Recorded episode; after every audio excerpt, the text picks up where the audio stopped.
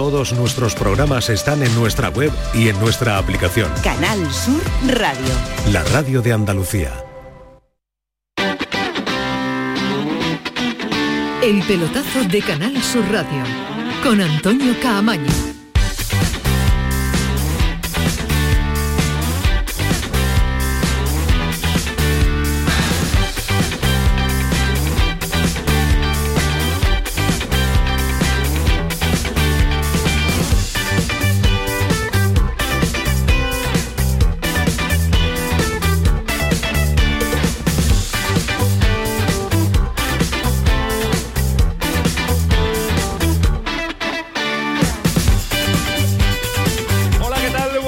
Ya lo saben, esta sintonía que tanto les gusta y tanto suena cuando está Antonio Carlos Santana al frente, es la sintonía de Canal Sur Radio, es la sintonía de nuestro pelotazo que va a estar hasta las 12 de la noche con asuntos en directo, asuntos porque uno es importantísimo eh, para el Sevilla. Bueno, suele ser importante, pero nunca sucede nada. Suele ser importante porque todo lo que mueve previamente. Suele ser importante porque no se le aprueban las cuentas un año y otro y otro al, al actual Consejo de Administración y suele ser importante porque del nido padre suele estar crítico y siendo muy ácido e irónico con todo lo que le vincula a la Sevilla. Pero no suele pasar nada, por eso lo de importante lo dejamos para la previa. Vamos a ver qué sucede hoy, pero todo indica que por el camino de los últimos años va a continuar. Allí tenemos a Manolo Martín, allí tenemos a Ismael Medina, así que ya saben todos los detalles al margen de que la deuda del Sevilla se va incrementando, 19 millones de euro esta temporada, achacadas a la bajada de ingresos por televisión y a los traspasos, así que en los últimos eh, tres años el Sevilla ha encadenado 85 millones de euros en cuanto a deuda.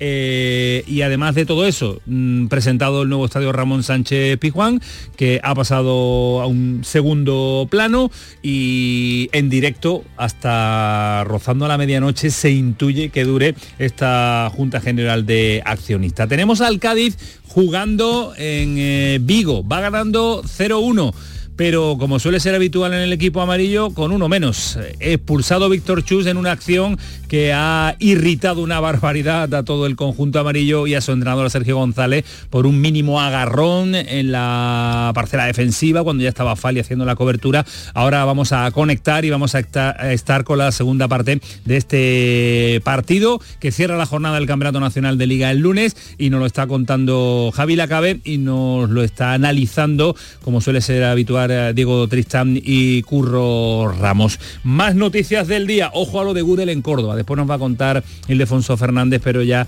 eh, por segunda vez ese desvanecimiento menos grave que, lo, que el primero que padeció la temporada pasada fue en Melilla este eh, pasado fin de semana y las pruebas que le van a realizar próximamente al chaval puede determinar lo que no quiere él y lo que no queremos nadie, que abandone eh, el fútbol en activo, pero más vale salvar la vida que no perderla, haciendo lo que más te guste, eso sí, pero eh, las pruebas que le van a realizar determinará qué puede pasar con el futuro de Gudel en las filas del eh, Córdoba. Betis, Granada, Almería, ya lo saben, jornada de lunes, jornada de mucho análisis, la selección española que juega ante Suecia, Rafa Nadal que ha dicho que va a volver poquito a poco, en fin, que son muchos asuntos que nos van a llevar hasta las 12 de la noche, pero hoy tenemos lo que tenemos, ya lo saben, jornada de lunes, viene Fali Pineda fresquito, viene Alejandro Rodríguez muy, muy fresquito también y Ismael Medina con Manolo Martín. Fíjense la pareja que se han juntado en esa Junta General de Accionistas. Eh, Rodríguez, Alejandro, ¿qué tal? Buenas noches. Buenas noches, Camaño. El día que más le gusta a Ismael Medina en la radiodifusión española, el día de la Junta General de Accionistas. Yo creo que no, yo creo que no. Yo creo que le gustaría estar aquí viendo al a él le encanta, la. Le encantan las Juntas Generales de Accionistas, le encanta escuchar a los, a los aficionados, a ¿Y los las horas y las horas y las horas de repetirse? A él nunca la... ¿Tú eras de juntas? no, las odio.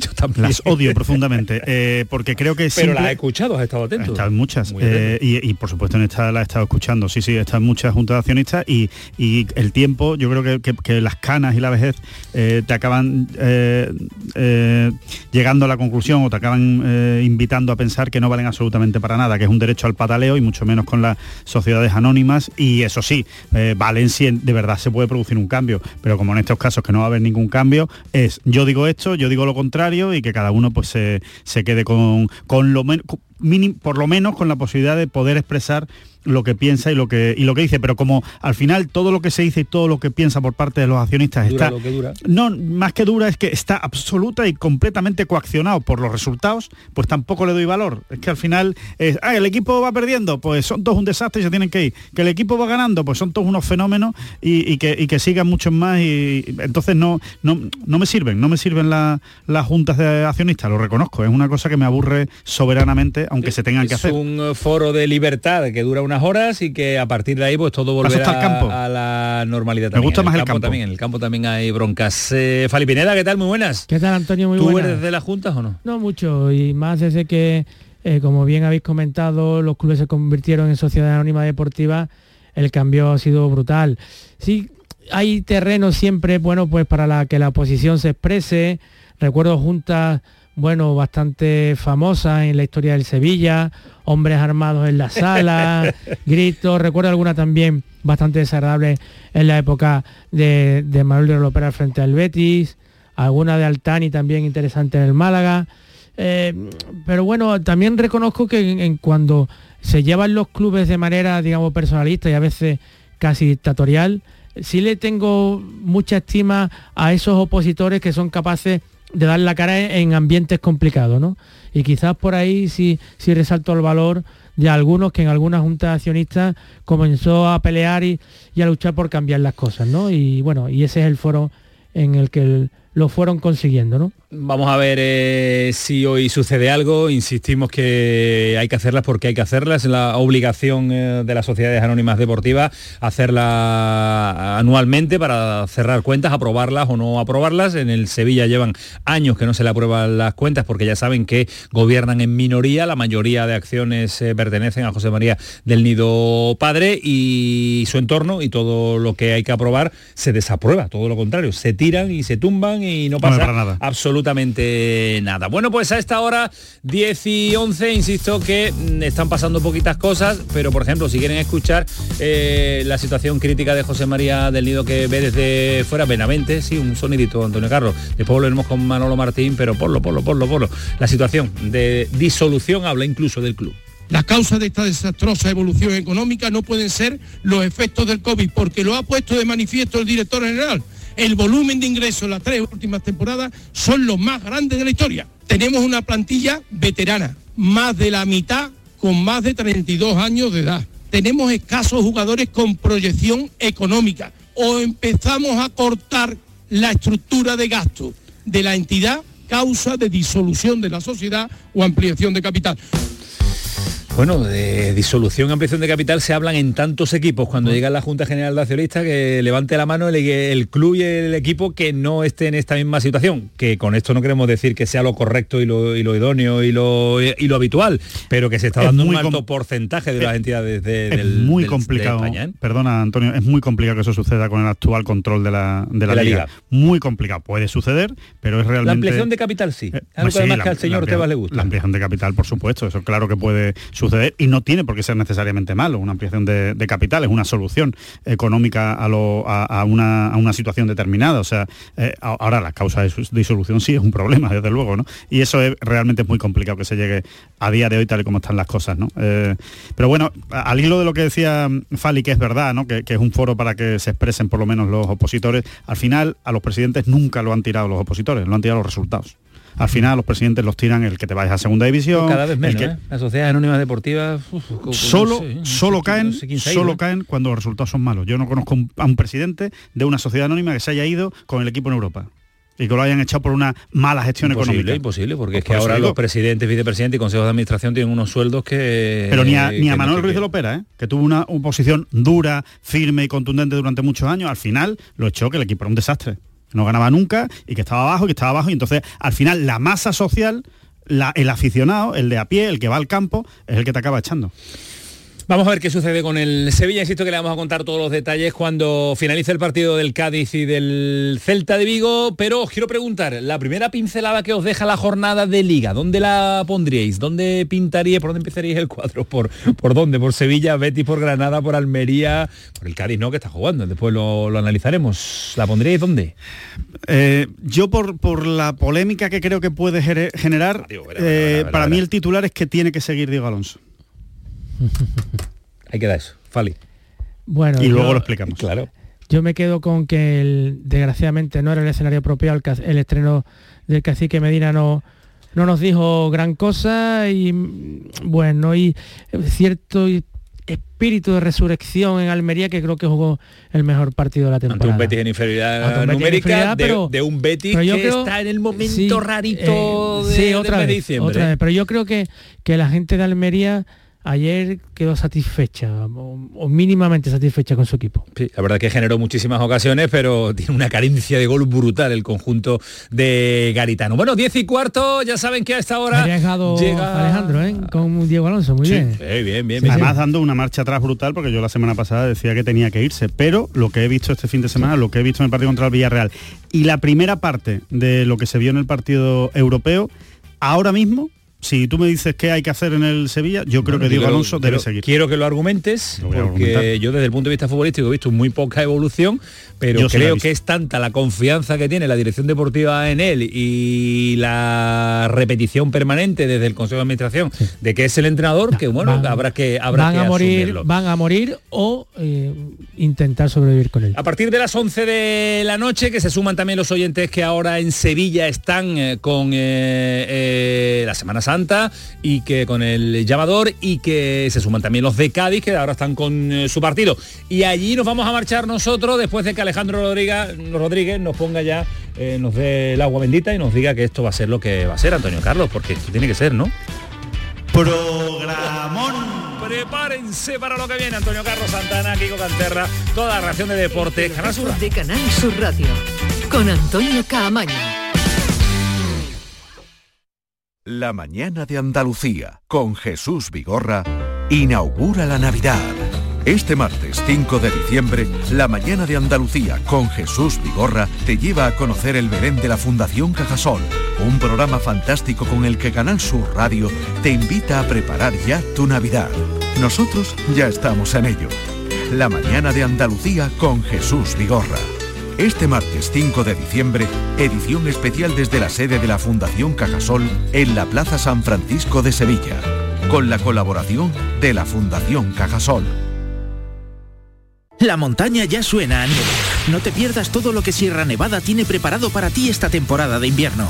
Nuevos remontes, más diversión, esquí nocturno, música en directo y la mejor gastronomía. Ah, y actividades en la nieve para toda la familia. Ya está aquí la temporada de invierno en la Gran Montaña. Sierra Nevada, pasión por la nieve. Junta de Andalucía. Cuando casi todo el mundo duerme, menos tú, ya estamos contigo. En la mañana de Andalucía, el Club de los Primeros con Charo Padilla. Buenos días, Charo. Aquí un primerizo. Bienvenido. Y el éxito de este programa son los oyentes. Son un club lleno de mucha vida. Cielos despejados, iluminados por la luna. En el Garrobo, 19 grados. Por Pontejimí, 18 grados. 12 grados en la ciudad del Cajamarra. Aquí por Ciudad Baja, 15 grados. La mañana de Andalucía, el club de los primeros de Canal Sur Radio, con Charo Padilla. De lunes a viernes desde las 5 de la mañana. Contigo somos más Canal Sur Radio. Contigo somos más Andalucía. Canal Sur Radio. Feria de muestras de productos típicos y artesanales de la Sierra Morena de Sevilla, del 6 al 10 de diciembre en El Pedroso. 27 años compartiendo gastronomía, cultura, tradiciones, actividades de ocio. En el puente de diciembre del 6 al 10, El Pedroso te espera en su Feria de muestras. Organiza Ayuntamiento del Pedroso. Cuando decides hacer las cosas como nadie, ocurren cosas asombrosas, como unir la tecnología híbrida líder de Toyota y un diseño rompedor en un SUV. Toyota CHR Electric Hybrid, con sistema multimedia Toyota Smart Connect con servicios conectados gratis. Estrena la hora sin esperas. Lo extraordinario se hace de frente. Te esperamos en nuestro centro oficial Toyota y Paljarafe en Camas, Coria del Río y en el polígono Pisa de Mairena. En HLA Santa Isabel cuidamos de los más pequeños de la casa en nuestra nueva área de pediatría HLA Kids. Modernas instalaciones pensadas para mejorar la experiencia experiencia de los niños. Profesionales de referencia. Consultas externas. Hospitalización y urgencias las 24 horas. Calle Luis Montoto 100. Citas al 954-919-015. HLA Santa Isabel cuida de ti. Sol Renovables, tu empresa de energía solar. Más de 20 años de experiencia en diseño, instalación y mantenimiento de placas solares y energías alternativas. Enchúfate al sol. ¿A qué estás esperando? Contacte con Sol Renovables para presupuesto de tu vivienda o empresa. www.solrenovables.com o 955 35 53 49. La mañana de Andalucía con Jesús Vigorra es actualidad, análisis, servicio público, entretenimiento y diversión. Hoy vamos a hablar, hemos hablado de la chispa antes, de la gente con chispa. Adiós, Que ya que vamos a, a recapitular el minuto de oro de esta mañana y así lo compartimos La con usted. mañana de Andalucía con Jesús Vigorra. Os espero de lunes a viernes a las 6 de la mañana. Contigo somos más Canal Sur Radio. Contigo somos más Andalucía. El pelotazo de Canal Sur Radio con Antonio Caamaño.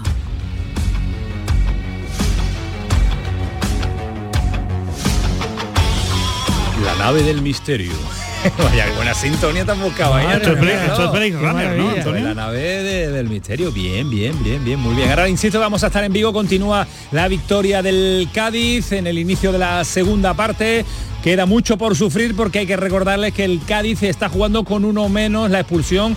Estamos en el 55 de Víctor Chu cuando faltaban 10 minutos para finalizar eh, el primer tiempo. Una expulsión que no sé si la habéis visto. Ahora vamos a estar con Manolo Martí, la primera pincelada desde, desde donde se está celebrando la Junta General de Accionistas. Pero eh, expulsión, Fali, lo No. de Víctor Chu. No, no, no, claro. Yo creo que Gil Manzano mide mal porque Fali hacia la cobertura cuando Chus agarra a Aspas que solamente le hace falta que le soplen para que se tire. Eh, gol. Ahí está Madre el mía. gol del Celta de Vigo ahora para poner el empate a uno. Va a sufrir una barbaridad en el minuto 11 de la segunda parte. Pone el empate el Celta de Vigo en este instante. Lo celebra con una alegría tremenda Larsen, ¿no? también eh, el jugador que- del Celta de Vigo.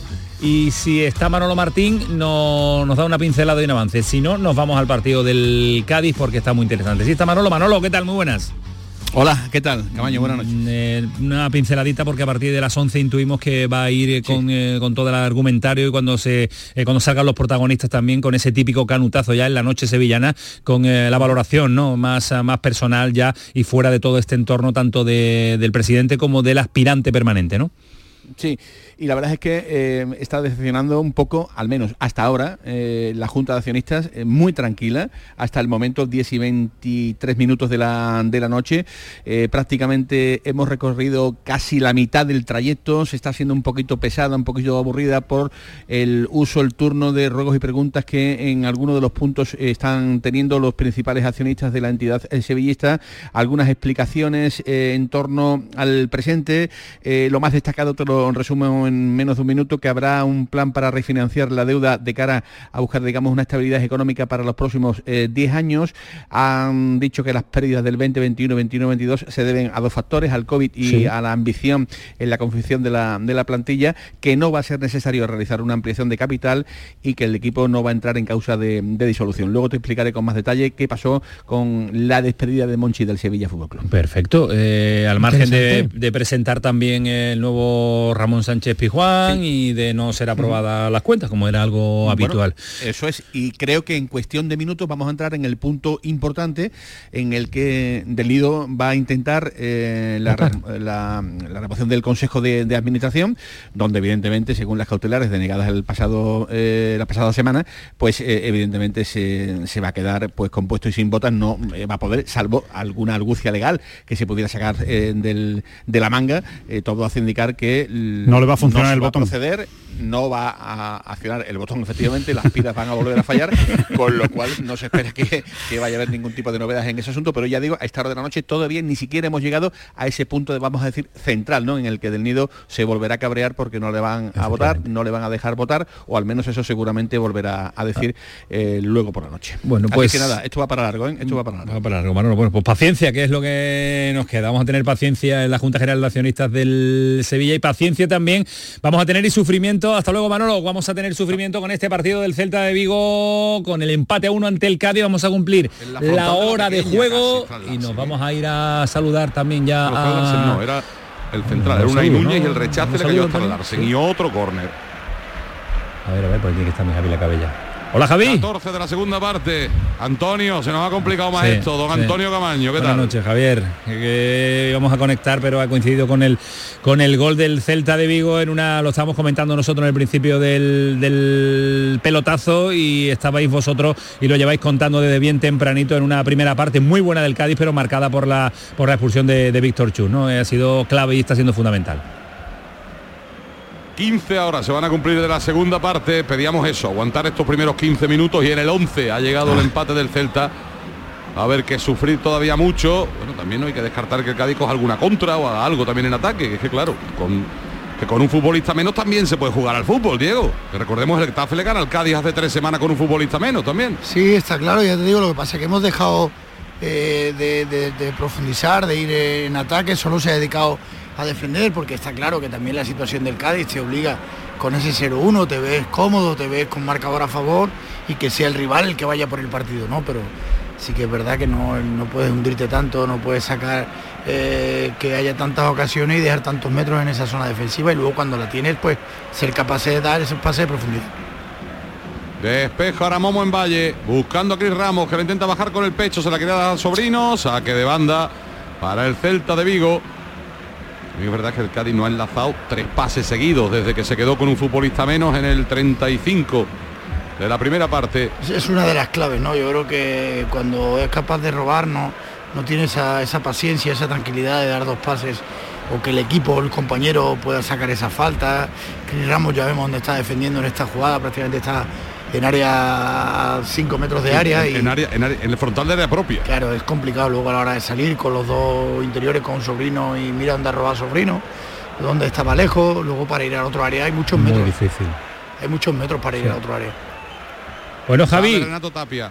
Dime, Antonio. que tienes a Curro Ramos, tienes a Diego Tristán, eh, yo tengo a don Rafael Pineda y tengo a Alejandro Rodríguez, imagínate el equipazo que vamos a hacer con esta doble conexión, eh, pelotazo, retransmisión de la gran jugada para, para Cádiz, hasta que termine, a ver si somos talismán, como tú dices, del pelotazo y a ver si es posible el milagro, ¿no? Pues enfundaron la amarilla y a defender todo, que va a hacer falta. Pues me comen- me ¿Quién comentaba- sale rápido a la contra? Fali, Alejandro, ¿quién sale más rápido a la Fali, contra? Fali, Fali, Fali, Fali, Fali, Fali, Fali. Comentaba Javi posibilidades de desde el banquillo intentar aportar algún tipo de solución. Yo creo que Alcaraz, pese que ah, puede que sea el mejor jugador del Cádiz en este partido, eh, va un poco ya mermado físicamente, tiene una cartulina, acaba de llegar tarde en una acción con Tapia que no era cartulina, pero va al límite. Y yo creo que ahí, aunque no tiene mucha más alternativa, únicamente José Mari, que prácticamente está inédito esta temporada, pero podría ser una alternativa también, porque le vendría bien un poco de oxígeno en medio campo, además sobre todo los medios centros, tanto el Alex Fernández como el Alex Fernández que se están multiplicando ante la, la inferioridad numérica que tienen. Juega Mingueza, ahora veremos las alternativas en el banquillo, porque ya estamos en el 17 de la segunda parte y pronto llegarán los cambios. Cuidado que se va Mingueza ante tres, se mete en el área. El rechace le llega a Carlas Pérez, el que la recoge Yago Aspas, no es Larsen. Abierto a la derecha, era Yago Aspas, el centro. Que intentaba poner desde la banda el rechace para Renato Tapia, que está todo el Cádiz. Los, los 10 que quedan metidos en su área prácticamente. Desde la frontal, fuera. Lo intentó el central Unai Núñez, directamente fuera. Camino del 18 del primer periodo, Celta 1, Cádiz Club de Fútbol 1. El problema es que así es muy complicado aguantar. Es que es que lo normal, lo normal es que en alguna te, te acaben cogiendo. Porque, pero ¿y qué haces? Ape- apelar a alguna acción a balón parado, Claro, algún contraataque que pueda coger Chris Ramos, ese pase de seguridad. seguidos. Efectivamente. Tener el balón, tener el balón, forzar sí. alguna falta, eh, forzar alguna Sí. falta en centro del campo. Hay Ahí los delanteros son importantes. Ahora, ah, yo creo que sea. también los cambios van a ayudar mucho, ¿no? Yo creo que hoy eh, los cambios son importantes y tiene que dar con la tecla de atreverse a jugar con un segundo punta o sacar a Maxi y meter a, a Cris Ramos aquí en banda izquierda y quedarte con los dos arriba es otra de las opciones, ¿no? Para que el rival no e incluso meter a Saldú allí a doble a doble lateral si si meten los dos puntas, yo no creo que el doble pivote lo vaya a tocar y con 1-1 pues difícilmente veo que pueda quitar a Cris. Ahora Cris Ramos Ahora contra el mundo, claro, la vuelta, mira, pues consigue llevársela, venga a ver si sale. Ha pitado la falta. Qué que va, de- hombre. Soltar se la acaba mano. de comer una de Larsen tremenda que ahora le está pidiendo disculpas al, a- al central del Cádiz y, y- y- y le pita esta dejando un brazo atrás a Cris. Oh, sí, la verdad que le da el manotazo. Sí. Sí, le mete Involuntario, pero le da. Pero a ver si se ve en la imagen repetida. Mira, esta que le hace Strand Larsen, que se sube encima de la defensa, pues eso no lo ha pitado. Balón para el Celta. Vamos a ver si vota la falta. No, en cortito. Para Yago Aspas. Yago Aspas a la derecha sobre Carlas Pérez. Carlas Pérez quiere encarar. Toca de nuevo para Yago. Ahí le va a pegar Yago. Le pega Yago. Rechaza en Fali. Pero claro, es que el Cádiz se la tiene que quitar de encima y vuelta a empezar. así es imposible. No se descuelga nadie arriba, ¿eh? Sí, Así es imposible. luego lo- lo- los pivotes como en esta ayuda de Fali. Fali se queda eh, plantado a- al tiro de Yago Aspa. Yo eso en estas categorías pues verdaderamente no entiendo que puedas estar cansado, ¿no? Como ha dicho Curro que me ha comentado antes, que Fali pues el físico igual en estos partidos, pero cuando el balón va a banda o, o el balón va atrás a los pivotes, tienes que salir para que no haya tiro. Es que, es que además está el Cádiz muy hundido y le permite manejar el balón con ese metro y metro y medio que es letal en primera a jugadores como Yago Aspa, al propio Larsen cuando viene a recibir eh, de la torre y obviamente te- al final concedes tanto y te va a generar un, un filtrar un pase por dentro, una situación de golpeo, en definitiva sufrir mucho.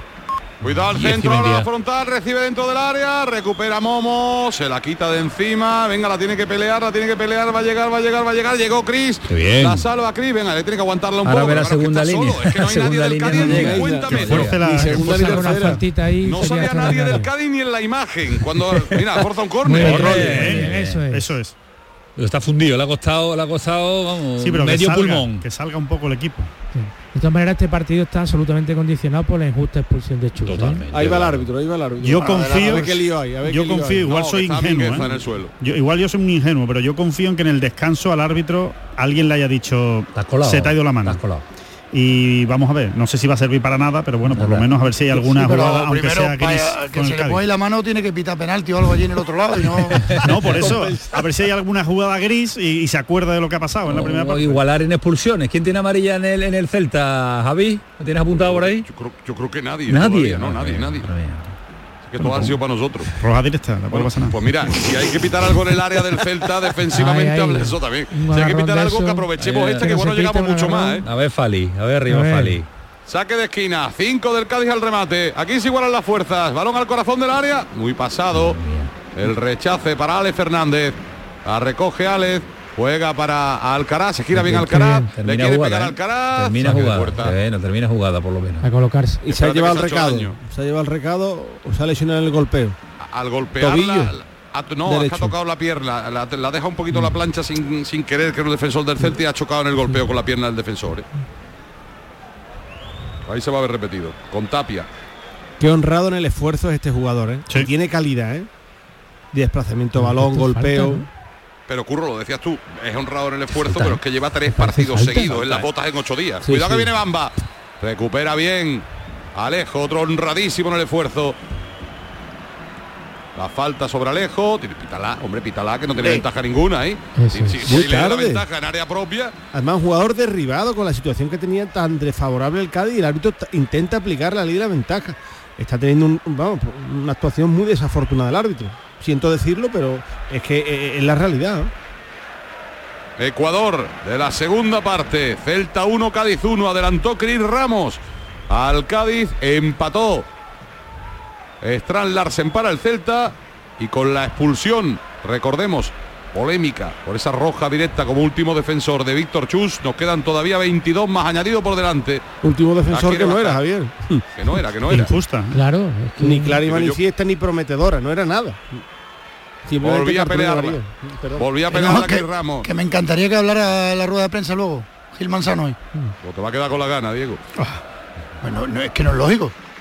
Nada. Un partido de primera división. Imagínate Bien, que en la, en la jornada 37 o 38 te pediría a todo el mundo que se repitiera el partido. No tiene lógica ninguna. Falta sobre Alcaraz. Menos el Cádiz. Alcaraz yo creo que ya mm, le hace, le hace un trasplante de pulmón a Alcaraz. Pues a- opciones hay. O José Mario mete a, a Robert, aunque no es medio centro, pero bueno, puede tener personalidad para tener el balón, tiene calidad, tiene buena conducción. Yo creo que el doble pivote no lo va a tocar. Cariño, Sí, si el Cádiz este con 10 futbolista- hombres juega con el doble pivote Ale Robert Navarro, mm, sería un milagro. Está el cara importante. José Mari. ¿eh? El cambio en todo caso, sobrino, o Iván Alejo, no creo que, que toque mucho más. Yo creo, eh, me gustaría que metiera a Guardiola. Porque es un jugador que protege Sí, el balón. Guardiola o más si pueden jugar y meter a Cris en, en banda o quitar a Cris, ¿no? Que Cris también. también ha hecho un despliegue. Eh, pero yo creo que Sobrino con la amarilla que tiene y todo, yo creo que es el cambio más natural. Es que Alcaraz también tiene cartulina, ¿eh, Diego? Sí, pero en el pivote eh, es un jugador de confianza, es un jugador estándar, al fin y al cabo no creo que toque ahí. 24 de la segunda parte. Una posesión 60-40, me parecía bien que estaba mucho más volcada a favor del Celta. Juega entre líneas Lucas de la Torre. Ahí recibe el estadounidense. Abre a la derecha para Carlas Pérez, el ex de la Roma. Y del Fútbol Club Barcelona. Hace el amago de encarar, pero no encara. Recorta hacia adentro. La pierde, cae al suelo. Falta en ataque. Eso es amarillo. Le ha dejado el. Sí, eso te iba a decir. Pero puede sacar la amarilla porque le ha dejado la pierna y ha pisado al futbolista del Cádiz. También es verdad que yo creo que podía haber habido falta en esa acción. No, se No. desequilibra un poco, pero no era falta No. sobre Carlas Pérez. Sobrino fue el que se llevó el pisotón. Sobrino se tiene que quedar ahí media hora. Pues ya se levanta. Camino del 25 de la segunda parte. Firmamos el empate, ¿no, Javi? Lo duda. Lo tengo que decir, de verdad te lo tengo que decir. Ya va el notario. Hoy no, vamos, hoy no vamos ni a discutir, creo yo. Hoy no Hoy- ni hoy va a estar debate, complicado, pero- sí, hoy va a estar Hoy complicado dejamos el melón cerrado, sí. Balón largo otra vez buscando al náufrago arriba, que es Cris Ramos. Ahora le pitaron falta en ataque sobre Tapia que se ha hecho daño. Se queja de un golpe en el rostro. El peruano, si tú pierdes tiempo, Tapia, no hay problema. Quédate un rato ahí. No hay prisa. La leña que reparte Tapia. Buah. Bueno, ya se ha llevado un par de ellas también, Sí. eh, de Cris Ramos. Ya se ha llevado alguna que otra ya. Tampoco reparte caramelos, Cris, con esos brazos tan largos. y el que se está convirtiendo en un jugador que le está cayendo al, al 99% mal de, de- de- de los jugadores y de los aficionados es Iago Aspas, ¿eh? ¿Y eso? Mí me cae fatal. Porque A mí no, a mí no me cae mal. No, ¿eh? te cae mal. exagera ¿no? un poco, Alejandro. No sé si era- Está un poco lloroncete, pero no, bueno. lloroncete, exagerado, siempre está fingiendo, no sé, uno No. de esos jugadores. ¿no? Claro, tú, tú, tú serías como él jugando al fútbol. Puede es ser, verdad, puede ser. Me veo muy identificado, como- sí. Cuidado línea de fondo, se quiere meter, Estral Larsen hasta adentro, no era Lucas de la Torre, recupera el Cádiz, ahí es Hay que tiene tenerla ahora. jugar un poco. Bien. Javi Hernández, claro, porque están todos en una Muy línea, bien. ya no hay dos líneas de cuatro, hay Falta, una línea de falta, ocho. falta. Falta Cris Ramos. Buena la apertura ahora de su bueno, iba a decir buena, pero se la mandó tie- tres metros o cuatro metros atrás Alejo. Alejo recorta hacia adentro, sale con la pelota jugada. No. Pierde la pelota Alejo, cuidado que ha salido, ha cogido Ahí al Cádiz saliendo. perder. Estral Larsen en la frontal, sigue Estral Larsen, sigue Estral Larsen. ¿Para Solo. dónde cree Bueno, David bien. Gil? Otra de David Gil. portero de Alejandro Momo- Rodríguez, ¿eh? Momo, Momo lentísimo. Qué mal le ha tapado, Momo. Sí, sí, sí. Le ha tapado fatal. Además, el perfil perfecto Claro. a un diestro a que golpeara. No entiendo, es que ni- no, no le ha metido ni el cuerpo, ni el... Los minutos, los minutos de Momo, madre mía. Esa pérdida de Alejo hay que tener cuidado con esos balones.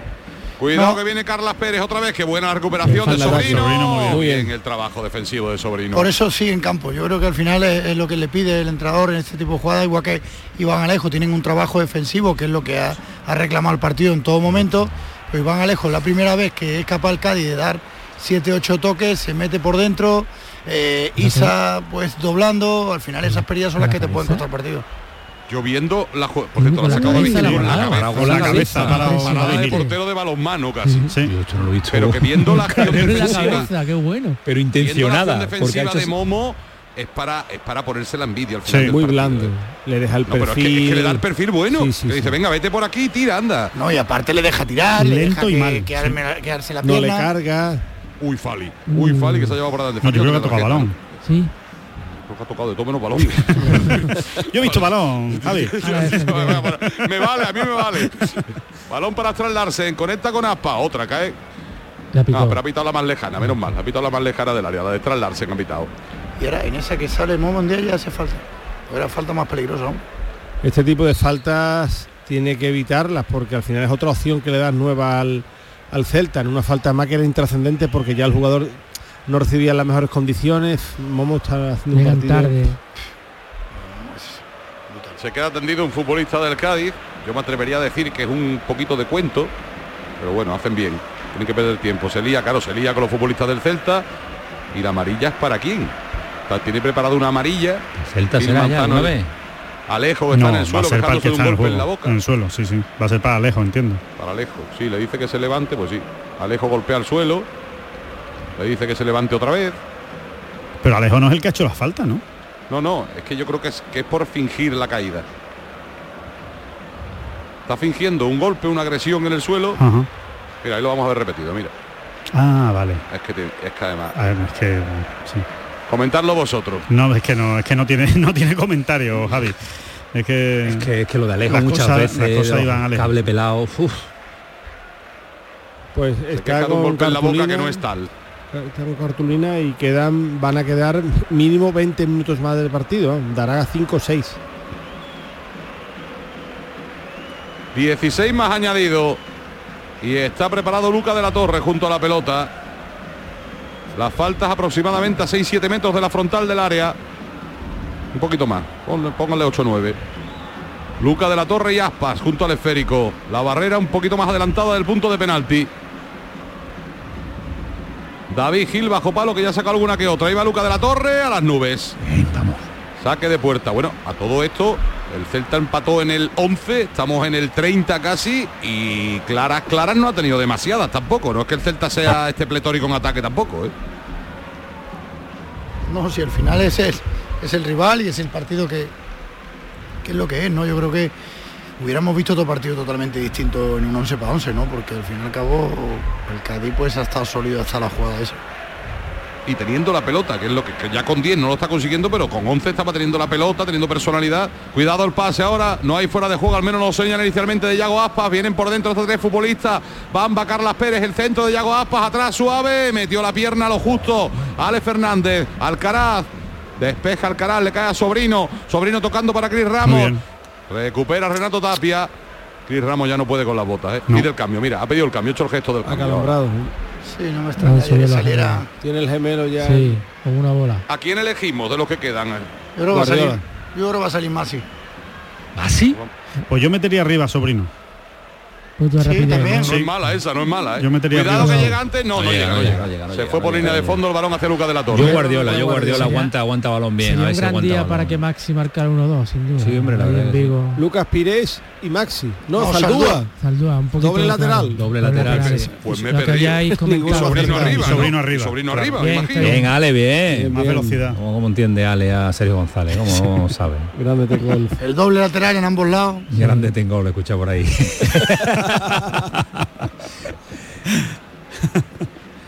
Viene hasta la banda a hidratarse un poquito Ale Fernández, que también lleva un tute bueno en, esta- en estos tres partidos en una semana. Y yo no sé si es que el cambio no es Cris Ramos o se está haciendo el loco, una de dos. Bueno, sí, igual Está para Lucas Pires y Zaldúa. No, no, es que son tres cambios. Es que son tres. Iván Alejo puede ser, ¿no? Y van Ah, a Maxi la- también. Ah, Maxi, Con eh. la amarilla. Ya decía yo Masi. Bueno, Masi sobrino, que- Masi sobrino, que Ale- Ramos. sobrino Alejo y Sí, Masi. sobrino fuera. ¿Ves? No veo nada. Sobrino Alejo y Cris Ramos. Sobrino Alejo y Cris Ramos para que entre Maxi, claro. Sí, sí, sí. Pues Maxi doblamos pro- lateral en las sí. dos bandas. Pero es que había dos cambios preparados y, increme- y ha metido a uno a última hora, ¿no? Sí, da la impresión de que por las molestias estas de Chris Sí, Ramos. ha sido a última sí. hora la decisión. Pues a priori, a bote pronto, a mí no me gustan mucho los cambios. ¿eh? Porque Maxi no tiene, yo creo, la movilidad, ojalá me equivoque, ¿eh? Palos a partido. palos a Masi para que más Ay, ay, ay, Venga, todos es. palos a Masi. Yo creo que es un error. Maxi, Maxi Gómez arriba. Necesita alguien con más movilidad. Yo Guardiola, yo es Sí, que pero me- Guardiola al fin y al cabo tampoco es un jugador que vaya al espacio. Tampoco. No. Cuando el equipo está de vuelta, yo creo que Masi ahí te puede dar también el juego aéreo, el sacar alguna que otra falta. Pero para, para mí, para dentro de los dos delanteros titulares que son Roger y, y Chris Ramos, el tercero ahora mismo en estado de forma era Guardiola.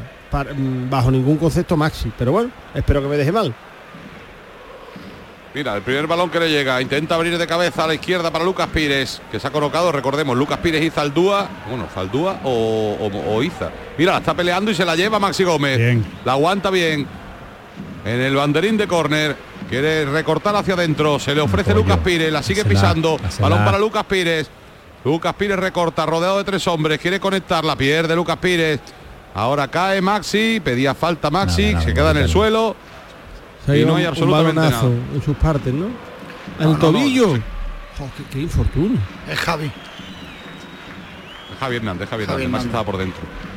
Es que ese, ese balonazo te coge el, to- el tobillo blando y te hace un daño tremendo, Sí, ¿eh? sí. Yo creo que lo pisa, ¿eh? no que no es. La acabe porque porque Maxi es que no, no ha llegado todavía, ¿no? Anda, anda el hombre en, en el avión, no sé, en pretemporada, nada de nada, ¿no? Te- ahora te vas a sumar al mundo del palo. No, Maxi, no, no, no. me has dado tú a mí, que si le doy No. palos a Maxi. Ahora te. No, pero no, no me sumo. Te pregunto y te cuestiono, ¿por qué no ha llegado? ¿Por qué no ha llegado? Déjame terminar. Minutos y oportunidades ha tenido Antonio. Pero y el luego. motivo, y el motivo que, que- que él puede decir, su entorno, su entrenador, eh, a qué a qué a qué se También es verdad que empezó a tener minutos justo cuando el Cádiz empezó a no ganar partidos.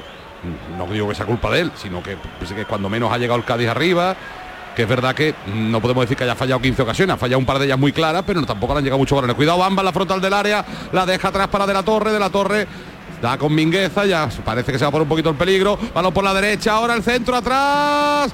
No lo coge nadie del Cádiz, acaba por la banda contraria, un centro raso, eso hay que sacarlo. Línea de fondo, Manu Sánchez, balón llovido para David Gil. Eh, al suelo. Y estamos cerca del 35 ya de la segunda parte. No quiero decir, No quiero Ya veo decir la esto, orilla, no Ya quiero veo la decir orilla. esto. No quiero decir esto, pero el Celta no está generando Lleva cinco, demasiado minutos miedo, que ha ¿eh? bajado, sí. Y no lo quiero decir. Está el Cádiz, entre comillas, ¿eh? cerrando bien por dentro, está muy espeso en la circulación. El Celta no está pudiendo tampoco, Bien, que Maxi. debería dar más amplitud al juego, pero le beneficia obviamente al Cádiz. Cuidado que está Bamba muy solo por banda, quiere encarar a Isa Carcelén que tiene tarjeta. Ahí está Bamba. Se para Bamba. Fuera de Fuera de juego. juego. Uy. Bien, bien, bien, bien. Déjalo, déjalo, déjalo. No, No lo ha hecho el cable Bamba, pero veía la jugada de cara para no meterse en fuera de juego. Y yo creo No que era, No era, no era. no, era un metro, ahí. Fali, ¿eh? El la línea de sí. corte del césped lo marca perfectamente. Madre mía, lo Bueno, No, pero esa línea está doblada, la han hecho doblada. Estaban fuera de juego clarísimo. pues nos, nos echó el cable ahí. Se va Manu Sánchez y entra Ristich. No sé si va a hacer defensa de tres, porque no me pega a mí que meta un central y quita un lateral. Con la llegada que estaba teniendo Manuel del lateral izquierdo. Pues vamos a ver. Se, se ubica Ristich ahí ahora. Balón, lo del saque que mirárselo. O sea, abrir, abrir una banda Maxi Gómez y sacar a la otra, yo creo que no es lo más productivo. Pero vamos. Es que Maxi Gómez también está el, el balón en el lateral derecho y se mete en el, la- en el lateral zurdo. Pero si ves a tu delantero en una banda, saca esa banda, ¿no? No Ah, saca a la sí, otra. pero Javi, tú te- tienes el balón en un lado, no quieras que se cruce todo el campo, ¿no? Claro. Es más fácil en este lado. Sí, también es verdad. Balón para Renato Tapia. Tapia con Unai Núñez. Este con Ristich. Mueve, Más abierto a la izquierda. Bueno. Conecta en la Ojalá. frontal, conecta más lanza la devolución para Ristic. Recupera Fali, a ver si conseguimos salir un venga, poquito venga. atrás. El balón entre líneas ahí para que la proteja No Maxi. falta. Calle, Bien, sí, bien, falta. Buenas bien, faltas, muy esas son las buenas. Minutito ahí. 36 ya, ¿eh? De la segunda parte, sigue el empate a uno. Hoy no debatimos, hoy firmamos todos el empate con sangre. Sí. Falta clara. Me ha llamado la atención que Zaldúa, eh, como Iza Carcelén tiene cartulina, que sea Zaldúa el que esté actuando por delante y no sea a la inversa. No quiere tocar en la línea de cuatro cuando el partido está ahí, eh, siempre el que sale lo suelen poner por delante. Pero con las circunstancias Sí, de la la- de la cartulina. Saca David Gil. Otra vez. La misma. eh, ha vuelto a hacer la misma. Pero a ver, yo ah, Diego, yo no le echo la culpa de esto a Maxi. O sea, si ves que Maxi está abierto a la izquierda, no saque otra vez al centro. Ese es el punto de mira. No, si es que ha querido sacar a Masi, pero Pues tiene que ensayarlo más, ¿eh? va a tener que ensayar más el golpeo. ¿eh? Renato Tapia. El ataque del Cádiz últimamente no está muy para allá. ¿eh? Ahí va el golpeo de Renato. Cuidado, segundo palo. Salta bien Iza Carcelén. En uno de sus debes. El, segundo palo en, lo- en los esas hay que lo- ganarlas. Dentro del área de la torre, le pega de la torre. Fali, córner. Y Fali se queja ahora del pelotazo. Bien, bien, muy bien, muy bien. Se desespera Rafa Benítez. No sé si con el árbitro, con sus jugadores, no, se- con, con se lo del Cádiz, con lo del sí, Cádiz. Con la pérdida de tiempo. Como diciendo una, otra. Si puede que le haya doblado un Espérate que no- ahí. yo quiero Pero pensar no que se este quejará nos ha hecho Rafa daño de verdad. no ¿eh? se quejará Rafa Benítez no con la decisión arbitral esta vez también los lloros al final van calando poquito a poco en, lo- en los colegiados ¿eh? porque es verdad que al Celta le han perjudicado mucho pero tiene que ser con el Cádiz cuando le dé- cuando le den vamos Décimo saque de esquina del Celta. Vamos. Lo bota en corto hacia Yago Aspa. La devolución para De la Torre. La va a colgar de la Torre. Balón al primer Arriba. palo. Despeja Bien. bien. Maxi Gómez en defensa. También más. Sale Ristis. Ristis para De la Torre. De la Torre con Mingueza. Todo el Cádiz en la frontal de su área. Balón colgado al segundo palo. Muy pasado. No lo salva nadie. No, tocó uno del Celta, ¿no? Sí. es puerta, es puerta. Saque de puerta. 38 de la segunda parte. Sigue el empate a uno. El Cádiz con 10 desde el 35 de la primera. Adelantó a los de Sergio González. Cris Ramos empató el noruego de Hacendado, Strand Larsen. Ahí va otra vez el reto para David Gil. Sacar donde hay un amarillo. Mira, ahora ha ido, ahora iba hacia el amarillo. No lo ha llegado a tocar Maxi Gómez, pero iba hacia el amarillo. Este es el de. Hacendado, ¿no, Javi? Sí, Strand Larsen, el de Hacendado. Y, No, no me voy a meter, pero vamos, voy a esperar 15 minutos. Claro, eso te digo, Javi, a ver si va a ser. ¿Y Sorlos? Oye, el Sorlot, eh, ese, ese marca blanca, pero es superior, es superior. a él. Vale, vale, vale. Entre líneas Sotelo, Sotelo para Tapia, Tapia para Mingueza. Mingueza atrás, sobre Unai Núñez, tiene abierto a la izquierda Ristic, que acaba de sustituir a Maxi a, a Manu Sánchez, a la izquierda Bamba, Bamba para Ristic de nuevo. Gira y gira con la pelota como un ataque de balonmano el Celta de Vigo. De nuevo balón a la izquierda para Bamba que quiere encarar. Recorta hacia adentro, se la pone para la derecha, va a meter el centro, balón al segundo palo, despeja, Momo de cabeza, le cae el rechace a Sotelo, Sotelo abriendo para Carlas Pérez, Carlas con Mingueza, dos canteranos de la Masía del Barça, de nuevo Carlas, Carlas para Mingueza, recibe Mingueza y se apoya, entre líneas en Sotelo, Sotelo para Mingueza, Mingueza abriendo la derecha, para Luca de la Torre, abierto esa banda ahora. Juega de nuevo atrás con Renato Tapia. Tapia para Ristich en la izquierda. Amaga con el golpeo, pero no lo realiza. Por un centro que lo puede haber puesto yo. Pero rechaza casi peor que yo la defensa del Cádiz. Y al final el balón para Renato Tapia de nuevo. 40 ya de la segunda parte. Cinco más lo cañada para seguir sufriendo con sacar un punto. Soñando y sufriendo. Mingueza a la derecha para Carlas Pérez. Carlas Pérez otra vez de nuevo para Mingueza. Ahora está el Cádiz muy bien, está además basculando muy bien y cerrando muy bien todas las líneas de pase. Estaba pensando lo mismo curro, pero no lo quería decir para no gafarlo, fíjate. Porque es verdad que está, está ahora el Celta con menos No idea o el el Cádiz Celta. mejor colocado. No sí. encuentra el Celta, sí. Ah, yo Ahí va Bamba, le pega Bamba a las manos. por poner un pero quizás más y demasiado hundido. Eh, con la ayuda y el pivote defensivo para que Alex vaya a banda derecha y Rubén a banda izquierda, pues al final montan como ese tribotre y una línea de seis, ¿no? Va a sacar David Gil. Ahora sí, ahora la va a tirar donde está él. ¿Te juega algo? Balón arriba, mira, para Masi Gómez, venga Masi. La dejó con el pecho hacia atrás, bien, bien. para que la pelee Lucas Pires. Busca el ahí. taconazo Lucas Pires. Déjate de taconazo, Pires, que no está la noche para floritura. No tenemos chichi para farolillo, Pires. Balón entre líneas ahora. Para Hugo Sotelo, que quiere cabalgar con la pelota. Se la pide Yago Aspas. Hay Yago Aspas levanta la cabeza. Tiene abierto en la izquierda. Decide jugar entre líneas. Uy, que se equivoca Lucas Pires. Pero consiguió cortarla. Un pelín de suerte. El Eso golpeo es. arriba de Lucas Pires. Ahí no hay nadie del Cádiz. Bueno, digo así, si tú el equipo, Javi, ahora, de nuevo. Le cae a Tapia. De nuevo las dos líneas, ya no una línea de cuatro, ahora una de cinco, una de tres y uno de uno. Sí. Por la izquierda Bamba. Bamba que le devuelve a Ristich.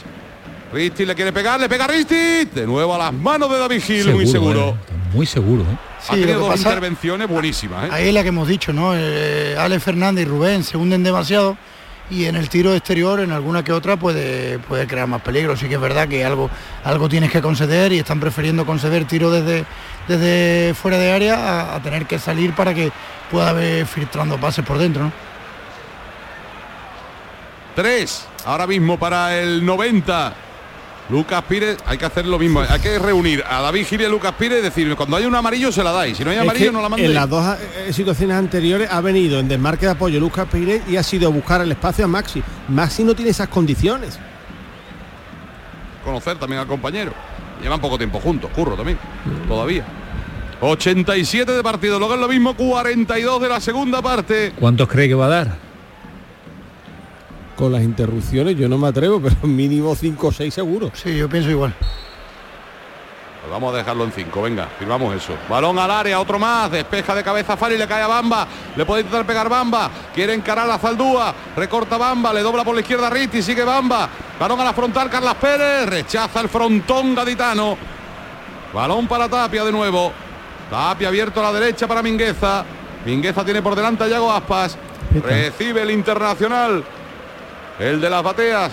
Balón de Bamba en la frontal del área. Amaga con el golpeo. Busca el pase en profundidad. Cuidado entre la área de Carlas Pérez. Bien, Fali. Es que cae Fali otra vez. Se queja Fali en el Arriba, suelo. Fali. Rafa Benítez, balón de Bamba. Otra vez le pega Bamba. Fuera. Que, que el Celta, el Celta no, interpreta una lectura de partido correcta nunca, es menos mal, ¿eh? Con Fali tendido en el terreno de juego ahí eh, se dedica a pegarle desde 50 metros. Menos mal. Minuto y medio para el 90. Sacará de puerta David Gil. Que recordemos, vio una amarilla en la primera parte por perder tiempo. Ahí vemos a Sergio sufriendo, como todos nosotros.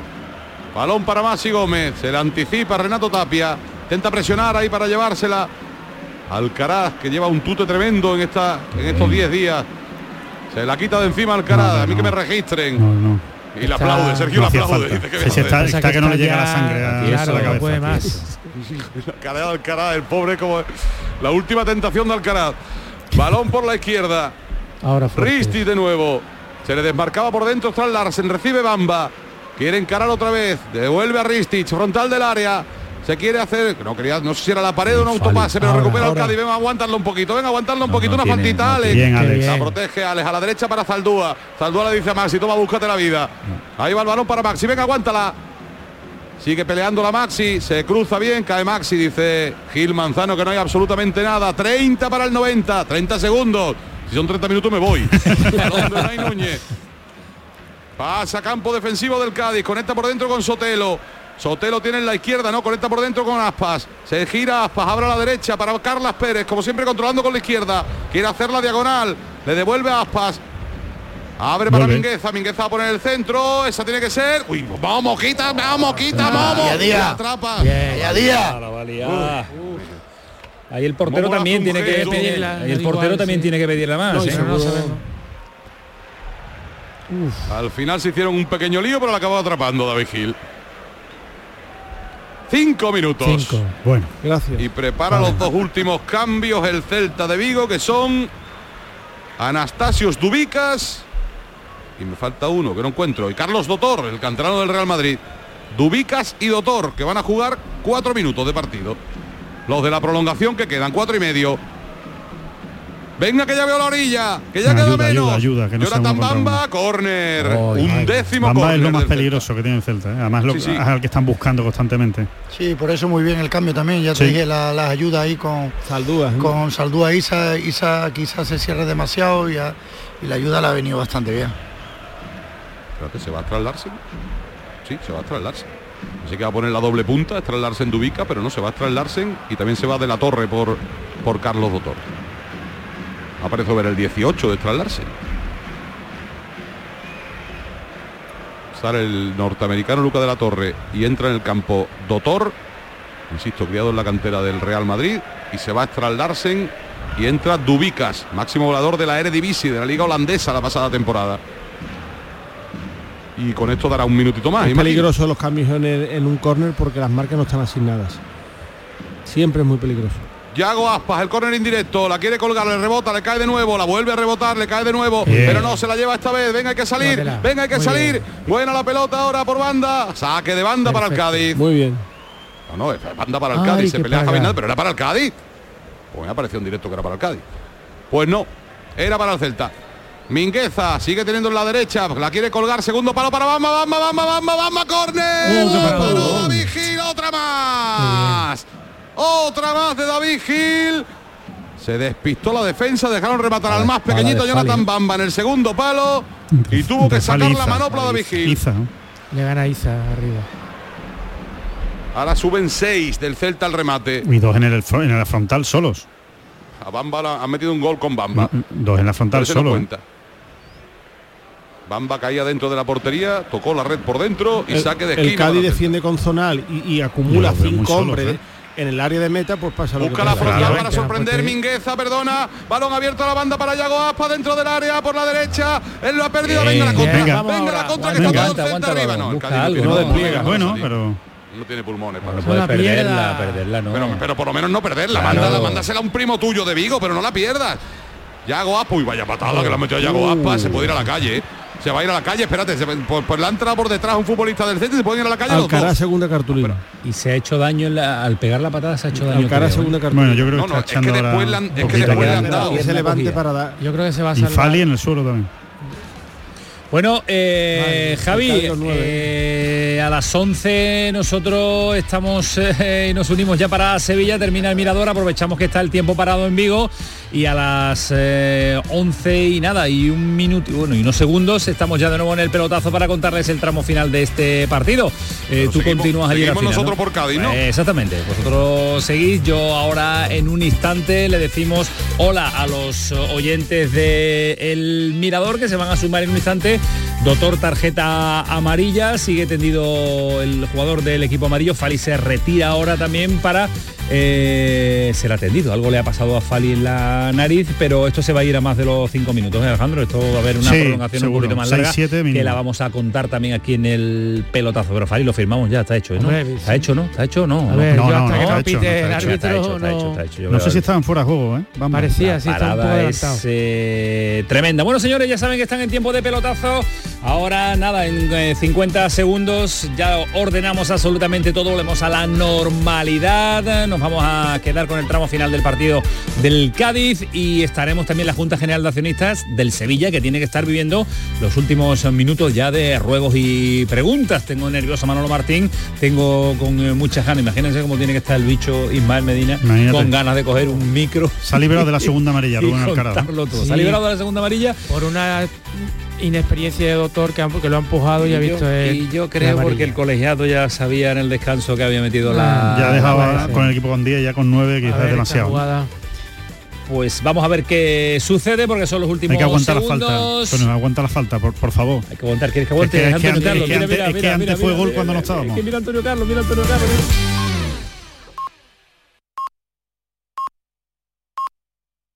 Andalucía, 11 de la noche.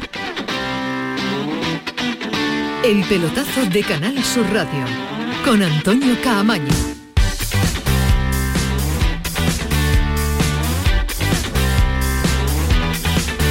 Pues ahora sí, ya sumamos a los oyentes de Sevilla, le estamos contando lo que está haciendo el Cádiz empatando a uno en Vigo, viviendo el último minuto o lo que prolongue de la prolongación el colegiado. Ahora vamos a estar con la Junta General también del Sevilla y mucho más asunto de los equipos andaluces, pero de nuevo volvemos con Javi Lacabe, volvemos con su equipo con la retransmisión porque ataca el Cádiz, últimos segundos. Maxi saca, consigue otro saque Bien, de banda, Maxi. listo ahora Maxi. Pues Buenos venga, nos minutos de queda, Maxi, ¿eh? por, lo, por mis cálculos, minuto y medio, como mucho, de añadido. Ya se ha superado el 95, hay que llegar hasta el 96 y medio, 97, diría yo. Y el Cádiz perdiendo todo el tiempo del mundo ahí en la banda. Zaldúa no saque. Hasta que no te obliguen, no saques. Yo creo, yo creo que va a dar uno más, por lo menos, hasta el 97, creo yo. ¿eh? Línea de fondo para Maxi. Sí, sí, pero yo creo que ahora es falta, mira, falta sobre Maxi. O si el Cádiz está listo, se puede acabar ahí el partido Ahí, y ahí, ahí, rescatamos ahí va el a puntito que deseábamos, aunque podíamos haber peleado por otra cosa, si no es por la expulsión. ¿Te la jugaba? Bueno, sí, si es la última. Si me dice el árbitro que es la última, me la juego, sí. Yo me iba al banderín. Pero que me Seguir firme un el papel, pero que, me, gi- pero que me firme un papel Gil Manzano que es la última. Si no me lo firma, no la cuelgo. Me parece a mí que te va a firmar poco. Pero va a ser la última, ¿eh? Vamos. Yo me la jugaría. siete y minutos. además ¿eh? creo que va Javi allí y la va a poner. Sí, ¿eh? sí, va, va a ponerla, va a ponerla. Aquí está el gol del Cádiz. Pues venga, ¿quién Venga, dijo miedo? ¿El Vamos. no? No, no, no, no te pases, Arriba, no te pases, no ven arriba, curro.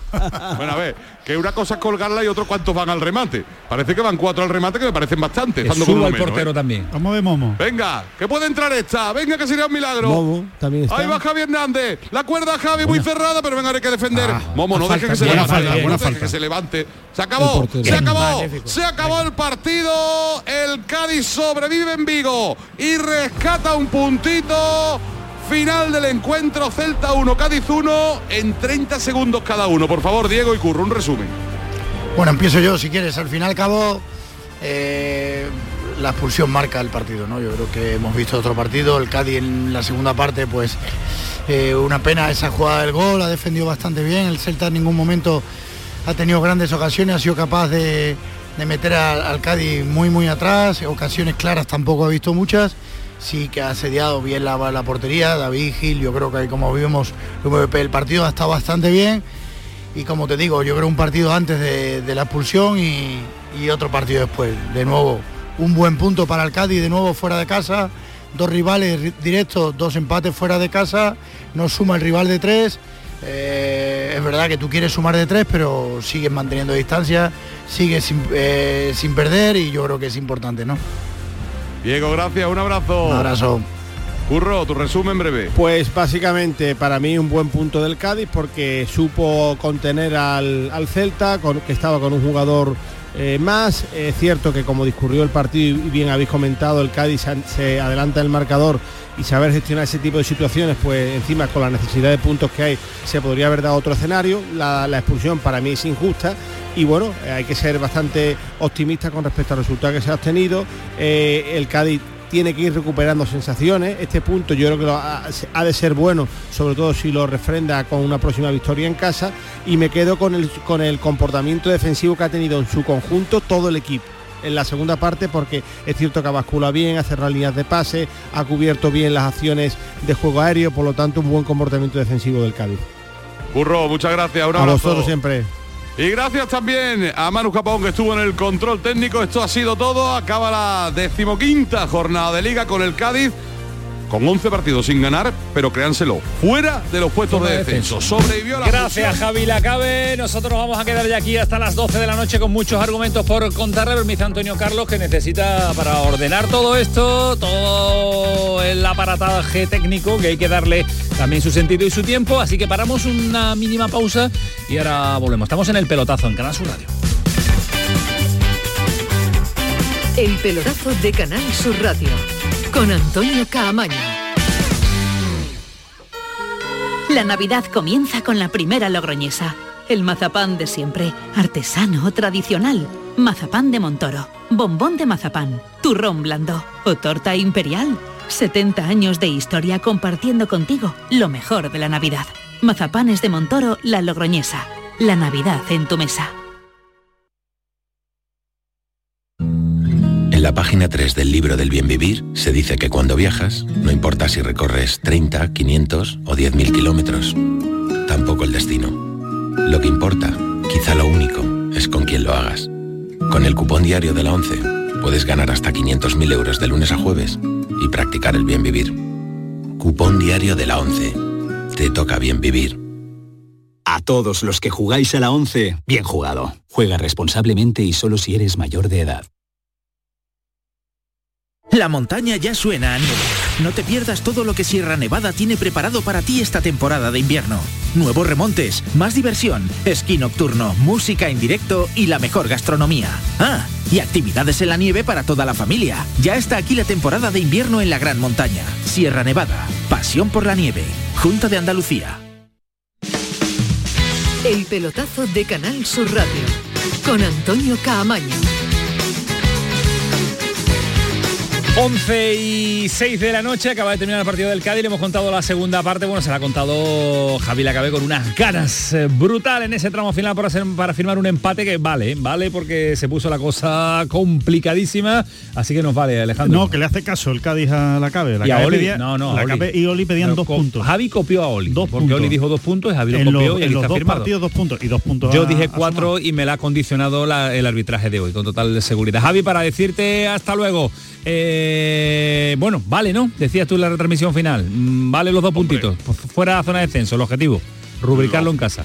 lo firmaba antes de la expulsión y el sufrimiento de hoy, pues mira, más lo firmo todavía, que tiene que seguir mejorando el Cádiz, que tiene que recuperar futbolistas importantes, pero yo mm, le alabo el trabajo del otro día contra el Mallorca y el de hoy con un futbolista menos 70 minutos o 65 minutos entre los descuentos y todo. Yo creo que hay que, hay que reconocerle al Cádiz que a falta de calidad y de buen juego se está dejando la piel y ha, sa- y ha rescatado dos puntos en dos campos contra dos de rivales directos. Ese es el, el Cádiz que echábamos de menos en algunos partidos. Ese Cádiz combativo, competitivo, con garra, con, con ganas, con no, con no perderle, comprometido, con no, falta- con no perderle la cara al partido, sí. Ahora falta que aparezca un poquito de fútbol Eso y sí es verdad. algo diferente, Eso sí, pero la sí. pelea ya está y la brega y el equipo serio y el bloque famoso Correcto. desagradable ya ha aparecido por lo menos. esas sensaciones que, se, de, que de, de nuestro Cádiz, que el que nos gusta de, Sergio González, ese es el, el Cádiz que había desaparecido y parece que los dos últimos partidos ha vuelto en Mallorca y en Vigo, en dos salidas de su liga y en dos salidas también muy complicadas. Eh, Javi, un abrazo. Tiene un mensaje para ti, Kiko Canterla, ¿vale? Ya lo, lo he recibido, lo he recibido. Buenas noches, un abrazo. Un para abrazo, todos. Javi, cuídate. Adiós. Eh, Fali, el puntito que lo deja fuera de la zona de descenso y que anda ahí el Sevilla metido en el lío, al margen de Almería y Granada, que lo damos Sí, por hecho, claro. Va a subir 12, suma 12, el Celta se- 9, mantiene la distancia y sobre todo creo que lo mejor es lo que habéis comentado, ¿no? la recuperación de unas señas de identidad que se echaban en falta. que se habían Un perdido. equipo desagradable en el buen sentido, pero competitivo y bueno, un partido marcado por, yo creo que por un error que, creo que incomprensible de Gil Malzano. Bueno, aunque sea incomprensible, yo creo que se podía haber rectificado, no sé por qué, porque el VAR no, no ha querido comentarle que o él mismo se ha O el VAR no le ha dicho, la miramos, o, o Gil Manzano ha dicho, lo mío es Lo tengo muy eh, claro lo mío y... y- lo tengo muy claro. Ahí está el guardameta del Cádiz, protagonista con las últimas paradas. Escuchamos al eh, futbolista amarillo. hecho tú en esta segunda parte? Bueno, un partido muy difícil, nos estábamos jugando mucho los dos equipos, Eh, se nos ha puesto un poco difícil el partido con la expulsión y bueno, con la felicidad de que hemos podido aguantar, yo de ayudar al equipo y bueno, creo que este punto hay que valorar lo positivo por cómo se ha puesto el partido y al rival con el que era y bueno, creo que eh, nos tenemos que ir contentos como he dicho.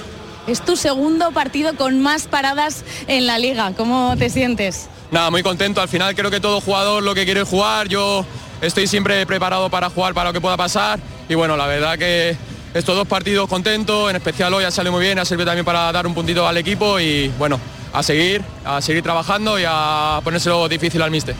¿Qué tiene que estar pensando ahora Ledesma? ¿Se tiene que preocupar? Nada, no, eso no nos lleva muy bien, entrenamos muy bien y bueno, al final el que juegue es el que tiene que ayudar al equipo, yo le ayudaré, él me ayuda a mí y sin problema. La última que te voy a hacer también, esa acción por la expulsión de Víctor Chus, no sé si la habéis visto también en el descanso, si la habéis entendido. La he visto, yo la verdad que no la he visto, no puedo decir opinar con mi, con mi propia opinión. La gente que lo ha visto ha dicho que era demasiado para la expulsión, he puesto que había más, eh, más gente alrededor, pero bueno, como no lo he visto no, no te puedo dar mi opinión de, de lo que es. Vale, la última, ahora sí que sí. ¿Qué valoración haces de esta semana? Es verdad que habéis tenido muchos partidos, el miércoles, hoy también, ¿qué valoración hacéis de esta semana?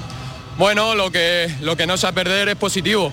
Sí es cierto que estamos muy necesitados de, de esos tres puntos y más contra dos rivales directos como eran Mallorca el miércoles y eh, el, miércoles y como hoy lunes el Celta. Pero bueno, creo que eh, el, no perder no se puede valorar como negativo. Tampoco como positivo, faltaría un poquito más para eso, pero bueno, el, equipo no pierde y hoy ha demostrado mucha, mucha fuerza con, con la expulsión y jugando muchos minutos con uno menos y nos tenemos que ir contentos. Pues muchísimas gracias. Muchas gracias a Mucha vosotros. Bueno, pues eh, las palabras del guardameta del, del Cádiz en una jornada que no nos deja ninguna victoria del equipo andaluz. Si no me equivoco, nada, nada. ninguna. Empate del Betis, ¿Y del empate del el Betis y el Almería, empate del Sevilla y empate del Cádiz. La Y derrota, derrota del, del Granada, Granada la ante el derrota Madrid. del Granada, que ha sido el único que no ha sumado importante tener un, un portero claramente suplente, porque David Gil es claramente suplente y va a seguir siendo suplente de Ledesma, Pero pero, que que, cuando te dé tanta, que te dé tantas garantías, ¿no? Tanta seguridad y que puedas contar con él, ¿no? La verdad es que eh, mucho mérito, ¿eh? Mucho mérito sabiendo que estás ahí siempre a la sombra de otro portero, pero que cuando sales es como si llevaras toda la temporada compitiendo. ¿Sabes quién tiene mucho mérito? Ismael Medina, ¿no? No tiene mérito ninguno. Tiene mérito Paquito Tamayo, que nos aguanta una noche sí y otra también eh, con nuestras redes sociales y a esta hora 11 y 11, un clásico de este programa del pelotazo. Paquito, ¿qué tal? Muy buenas. ¿Qué tal? Buenas noches Antonio, buenas noches a la A mesa. Como siempre queremos conocer la opinión de nuestros oyentes en nuestro Twitter, arroba el pelotazo CSR. Hoy ahora se llama X la aplicación, pero bueno, para que la gente lo sepa, Twitter. Y también en nuestro WhatsApp, el 616 157 157. Vamos por partes. Primero, por ejemplo, con este comentario de un oyente que dice que vaya tela la expulsión de Víctor Chus hasta que un equipo no coja y se retire del campo o se sienten todos en el suelo en forma de protesta, no se van a tomar en serio este arbitraje de risa que tenemos en España. Antonio, no meterse más con don Ismael Medina, que es la cátedra del programa. Sois Eh, muy ¿cómo estás grandes. diciendo? Impresionante. ¿Cómo estás diciendo? No sabía El yo que la catedrático familia- Medina no le sabía puede que la poner- familia Ismael sí que tenía No, redes sociales, ¿no? Fíjate, no pues mira, pues me gusta el catedrático Medina, tío. El cacique Medina y el catedrático Medina. Estamos de... La doble C. Por, otro, por otro lado, Antonio, tenemos que decir que desde esta semana vamos a abrir una nueva encuesta semanal cada lunes en Sí. nuestro Twitter, Sí. en el que le vamos a preguntar a nuestros oyentes que cuál es el partido que ellos quieren destacar de la primera federación de los cuatro que les, que les ponemos sobre la mesa para que el jueves cuando venga Bernardo Ah, para la previa, nos ¿no? haga eh, la previa, claro, de, de ese, de ese partido. Para que le, dado, vamos, que le eh, demos el trabajo hecho a Bernardo, ¿no? El trabajo hecho a Bernardo los oyentes, ¿no? Para que lo elijan los oyentes. Bien, bien, me gusta, me gusta. Trabajo hecho. Esta semana hemos puesto el Mérida Málaga, el Algeciras Ibiza, el Linares Recre y el Córdoba Castellón. Pues ahora mismo uh. ya hay muchos votos, ¿eh? Hasta el jueves se puede seguir votando, pero ahora mismo con un 54% ganaría el Córdoba Castellón, que sería el partido que Bernardo se tendría que preparar ahora mismo mejor que nadie. No, si lo llamamos ahora, lo borda. Haría la previa ahora en este instante. ¿No, estás de acuerdo en no, esa hombre, votación? no, no, para mí el partido es Linares Recre. Por el, pero es que con los andaluces tenemos mucho. Ya, que el sé que hay muchos, pero que Castellón- ese me parece un partidazo, Linares Bueno, Recre. bueno, vota, vota, vota, vota, dale, dale. Ya he votado, ya he votado. Eh, volvemos con Paquito en un instante, pero prepárense para lo que viene. Miren, dos sonidos que nos ha sacado Kiko Canterla de la Junta General de Accionistas. El ambiente ha ido increchendo en la respuesta del actual presidente del Sevilla, de Pepe Castro, y también de Del Nido Carrasco, que le responde a Del Nido Buenavente. Primero el presidente del Sevilla, Castro. no juegue con mi honradez, que eso está muy feo. Jugar con la honradez de un sevillista que lleva 27 años en el club, cuatro, tres de vicepresidente, tres de consejero, 12 de vicepresidente fiel y 10 de presidente con título ganado. Por, lo tanto, yo creo que merezco un respeto y no decir ahí tan fácilmente que yo me puedo llevar dinero, que tal y cual, o como tan fácilmente dice algún otro señor, vete ya, yo miré cuando tenga que irme, pero por favor yo creo que mi figura merece un respeto por todo lo que he trabajado por el Sevilla Fútbol Club. El primer accionista que ha intervenido, José María del Nido Benavente, ha puesto de manifiesto que en el año 2013, cuando este Consejo de Administración, y le corrijo, toma posesión del cargo, los fondos propios del Sevilla Fútbol Club eran de 25 millones de euros. Y este Consejo de Administración llevó los fondos propios del Sevilla a los 101 millones de euros. Es decir, este Consejo de Administración incrementó los fondos propios del Sevilla en 76 millones de euros. Lo multiplicamos números, por cuatro. números y números y enfrentamientos y respuestas y usted me dijo y yo le dije eh, nada nuevo y todo ya visto y revisto Alejandro Fali. Sí, bueno, lo que decíamos un poco al principio, ¿no? Que, que realmente no, no sirven para mucho, ¿no? Esta- estas juntas de, de accionistas eh, es más un derecho al pataleo, que cada uno pues eh, cuente su relato, su, su, eh, su narrativa de los hechos y de lo que cree eh, que está ocurriendo en el, en el club. Unos se defienden, otros atacan pues para intentar desgastar un poco más, ¿no? La figura del, del consejo, pero al final pues esto es lo de siempre, ¿no? Va a mandar la pelotita y si Correcto. el Sevilla consigue eh, remontar esta situación, pues volverán a apagarse este- estas críticas o,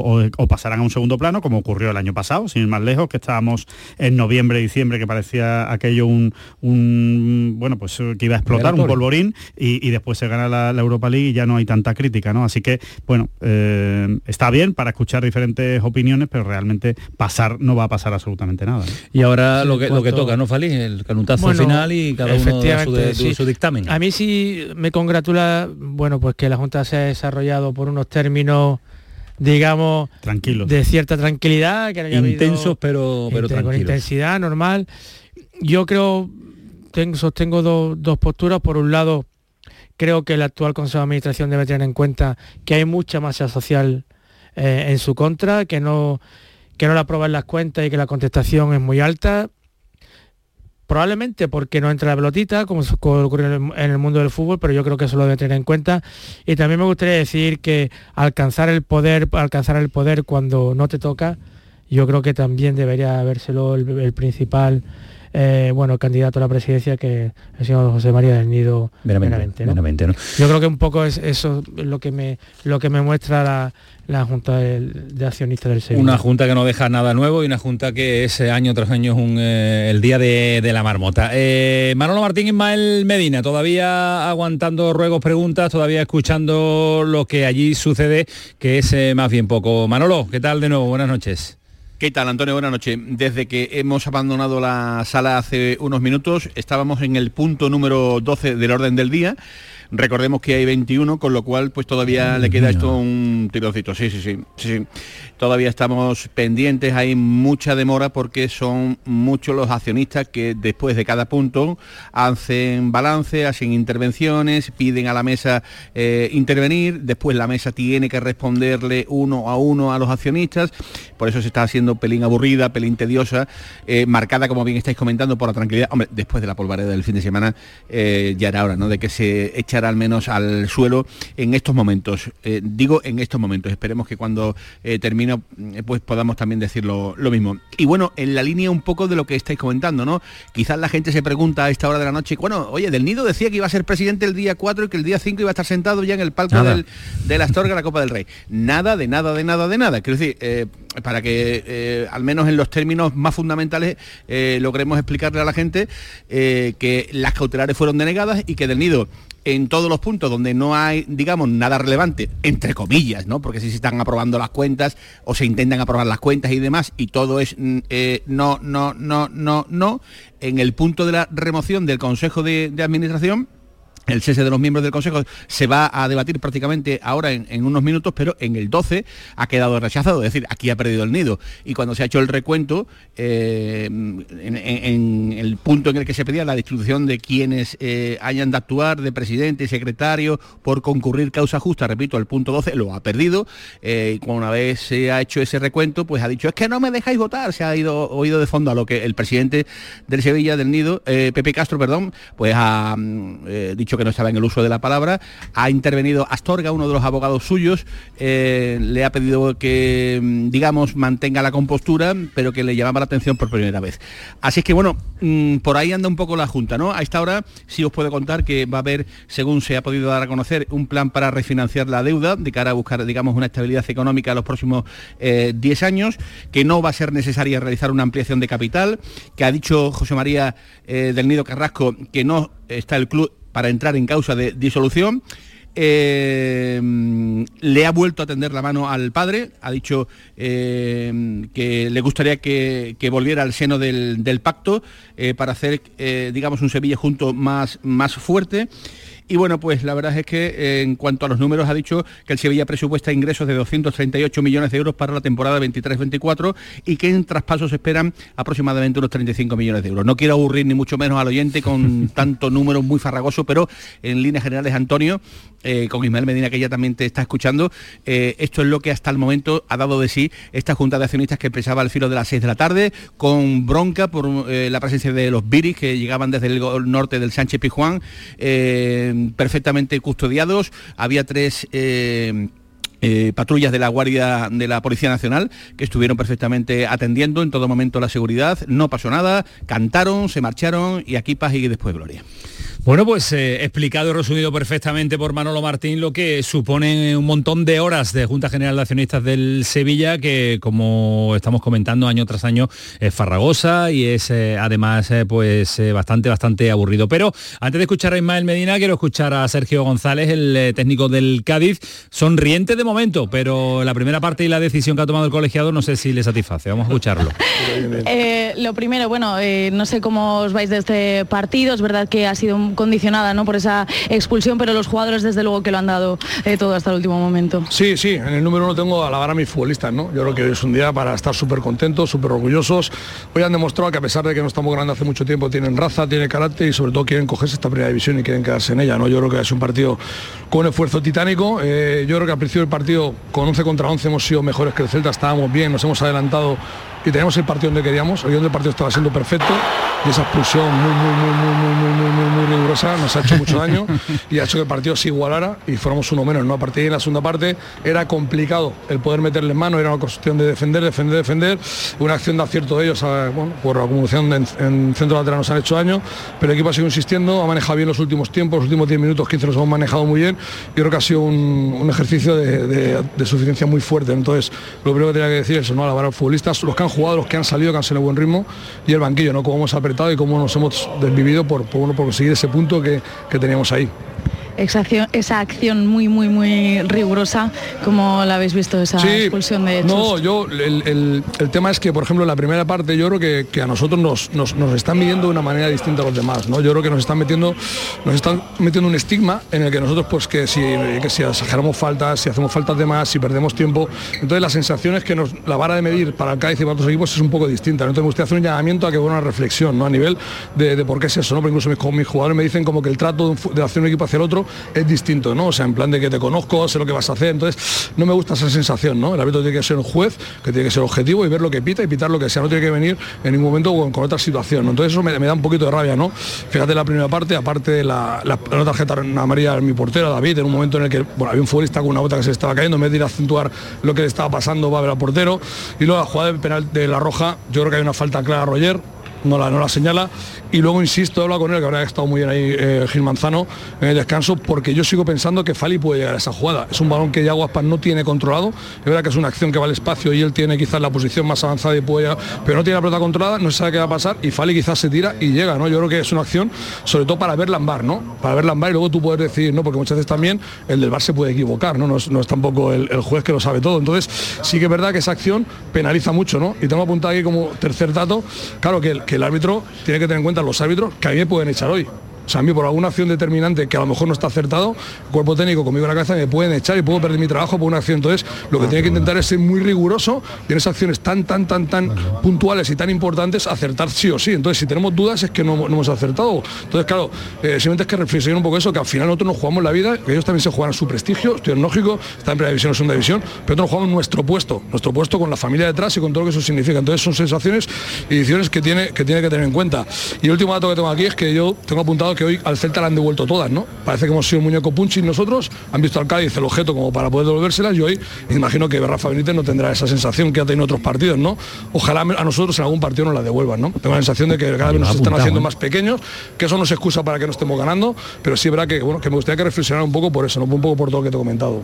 ¿Cómo se puede solucionar esto? ¿Cómo crees que se puede solucionar No lo sé, nosotros intentaremos facilitarle las cosas a los árbitros. Es verdad que al final nosotros somos un estilo de juego que los árbitros tampoco pueden entrar a valorar si es bueno o malo regular. Ellos tienen que eh, que se cumpla el reglamento de los partidos y entender que si no se cumple, pues está sancionarlo. Pero hombre, es verdad que ya te digo que sobre todo me doy con las sensaciones a no de que nosotros hoy a lo mejor una derrota aquí, entró en descenso y a lo mejor el, el Presi me quiere echar. O sea que es que son situaciones del fútbol, no tan al al límite, que creo que esas acciones tienen que tener muy cuidadoso, muy cuidados, mucho cuidado para realmente acertar y valorarlas bien. ¿no? Yo creo que, que sobre todo es eso, a partir de ahí, ya te digo, aparte de toda esta, esta, esta reflexión que he hecho negativa, alabar un poco o mucho el trabajo de mis futbolistas, el grupo, y la verdad que ahí me demuestran el, eh, bueno, las ganas que tienen de quedarse, las ganas que tienen que nos quedemos con ellos y, bueno, y ahí para seguir. también de alabar ¿no? ese gol eh, de Cris Ramos y también esa asistencia ¿no? de Iván Alejo ha sido un golazo. Sí, sí, al final estamos hablando que nos faltaban muchos centros laterales. Yo que había muchos partidos que eh, queremos llegar hasta la línea de fondo y al final el centro lateral no es obligatorio que sea la línea de fondo, no puede ser tres cuartos, puede ser incluso el último tercio, borde de área. Yo creo que casi un centro muy bonito y un remate espectacular. ¿no? Ya digo que esa sensación de que vamos a entrar en el partido, de que estábamos donde lo, en el partido donde queríamos, nos la, nos la- nos la ha empañado pues esa acción de, de- de la roja que ya digo que creo que es, que es muy rigurosa. ¿Alguna cosa No, más no. que tuviese? ¿Alguna anotación más? apuntada. Vosotros. Qué bien. Impecable, Muy ¿eh? la buena la reflexión de, de Sergio González. Se ha ¿eh? quejado mm, de la actuación arbitral con mucha elegancia, del con tratamiento argumento. y del tratamiento que está Eso es, sin descalificaciones, sin hacerlo de una manera en la que te puedan sancionar. Y además con- preparado, ¿eh? que venía con su tenía anotación ahí de lo que tenía que decir, de los puntos en un papel de lo que quería decir. pequeño ¿eh? palito a Rafa Benítez, un poquito llorón, Benítez todo el año, con razón quizás, pero bueno. Muy la- bien. Ha estado muy bien, muy preciso. Sobre todo, pues sobre todo yo me quedo con, con que ha sido una crítica potente, pero sin crispación. Desde la tranquilidad. Y creo que se puede también criticar desde, desde ese punto de vista y sin, sin tener que tirar de ironía, sin tener que menospreciar a, a los árbitros o al gremio. Y él lo ha hecho con, yo creo, con, un- con muy buena educación. Muy y- bien. y, y puntualizando. Se estará de acuerdo o no. Habrá gente que esté de acuerdo con Sergio y otros no. Eh, de hecho, cada vez que veo más la jugada es discutible. O sea, parece que Fali puede llegar, pero no es seguro que Fali pueda llegar. Bueno, pero, Sí, yo pero ya- es que viene de falta ya- previa. El después es que tan- viene de falta previa. Yo después de tanto verla, es que es no que es creo, falta para mí, ¿eh? yo creo La que no hay falta no, previa. la previa no, pero es que yo yo creo que sí. ya no veo ni que Chus agarre. ¿Veis que chus Sí, agarré? sí, le agarra un poquito la camiseta, tira, un poquito tira la la camiseta, camiseta. muy poco, Sí. muy poco, no para que caiga ostras. así, pero pero A ver, pero ¿dónde? ¿Dónde le agarra? Ahí no la ves, ahí no la ves. ahí. Ah, es que en la no- no perspectiva, veo, la ¿eh? perspectiva de, de- del otro lado. Pero bueno, el punto valiosísimo, la crítica y ahora va, Sí, un la camiseta poquito. un poquito a la altura de- del nombre del- de la camiseta de- del es Celta. Le- hubiera encantado este momento, le hubiera encantado este momento a Ismael Medina, ¿eh? Hombre, discutir sobre sí. la falta, sobre no, pero está pasándoselo mejor que viendo fútbol. Hombre. le gusta defiende- mucho más. defiende mucho a Gil Manzano. Sí, es verdad. Dijo que Pero había hecho un buen no clásico y un derbi. hoy no ha visto hoy no ha el visto a Gil. Manzano. Ya Mañana, lo- mañana le Ya preguntaremos. cuando lo vea ya verás cuando no lo va a defender tanto. Medina, Hola, no, que decía que es el momento más agradable para mí de la tarde. Podéis seguir analizando porque me está pareciendo... mu- No, no, no estoy bromeando. Ya lo digo sé. muy en serio. Además, prefería estar pero viendo no, el no, no, partido pero tú has preferido irte a la Junta. estaba- a No, Junta. es mi trabajo. es Ha mi sido una decisión no es personal. preferir, Es que yo trabajo en la tele y tengo que cumplir con mi trabajo. No, pero ¿has grabado toda la Junta No o- quieras. No, pero bueno, no. tengo que cumplir, ¿no? Que hay, me voy y vengo. Si te parece como si tú te vas a las 10 y apareces a las Bueno, 11 y media, ¿no? ese- ese es tu- el- ese es tu el trabajo programa. y esto es tu hobby, ¿no? Pero, Pero tú sigues defendiendo a Gil Manzano. Sí. bueno, si se equivoca, claro, es que tú lo has dicho, lo has explicado bien. Ahora no te doy un pasito atrás. Se puede analizar y sin acritud criticar si veo la jugada. Y pienso que se equivoca Gil Manzano, lo digo. Ahora me parece un muy buen árbitro que ha tenido partidos buenos. Si se ha equivocado, lo voy a decir. Si es que además también se desmonta ese mito de que los entrenadores no pueden hablar de los árbitros. Sí, sí se puede hablar. Y analizar una jugada y tener disparidad de criterios. Y es que además yo creo que es lo que le falta al fútbol, que está todo el mundo muy crispado. Sí. Primero los árbitros, con gestos, con la última rueda de prensa de Luis Medina Cantalejo, el Barça de forma ridícula mandando a los medios que si un juez de línea le estaba escuchando a los jugadores, los entrenadores, El los vídeos de su clubes. canal Yo creo que está todo el mundo, el Madrid con su canal ridículo también. Eh, yo creo que falta crispación, hay excesiva canal. crispación de todos. Y falta eh, Bueno, creo que se analice el fútbol. de, cri- de en el cri- fútbol. de crispación ahí en la Junta hay, hay más, ¿no? Que en el, que en el fútbol, es un no, reflejo. No, no creas. No, no, no, no estoy viendo una junta muy crispada. Es más, lo ha explicado muy bien Alejandro, que para un día que está afortunado eh, lo quiero destacar en su exposición de, de la junta. Bueno, lo que hay es enfado de los sevillistas, pero tampoco he notado una crispación. He visto más una obra de teatro, que es normal, que del nido se enfada Benavente, le responde Castro hasta ahora, ¿eh? lo mismo ahora se calienta y tenemos que después volver porque hay un escándalo, pero eh, más un- una junta normal de los accionistas muy enfadados y yo me quedo con dos detalles. Primero, que del nido, aunque no le sirve para la Junta, pero sí ya tiene más de la mitad del paquete accionarial suyo, es decir, tendría la mayoría importante para una Junta cuando pueda votar. Segundo, que hay un sector de eh, accionistas que ya están un poco cansados de esta guerra accionarial.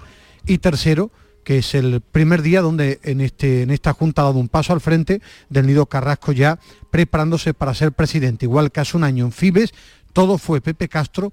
Hoy se ha cogido el liderazgo respondiendo a muchas cosas del Nido Carrasco, que debe ser el próximo presidente del Sevilla. Ejerce... Déjame decir, también, déjeme Sí, decir sí, que eh, sí, sí, está ejerciendo ya prácticamente Claro. de, eh, De presidente. presidente y, y, bueno, dará a conocer ese anteproyecto del nuevo estadio Ramón Sánchez Pizjuán para empezar las obras el 1 de julio del 2026. Ha acaparado mucho la, la noticia, pero también, eh, digamos, alejándonos un poquito, ¿no? Un poquito, ¿no? De mm, a lo que todo el mundo veníamos, ¿no? A ver si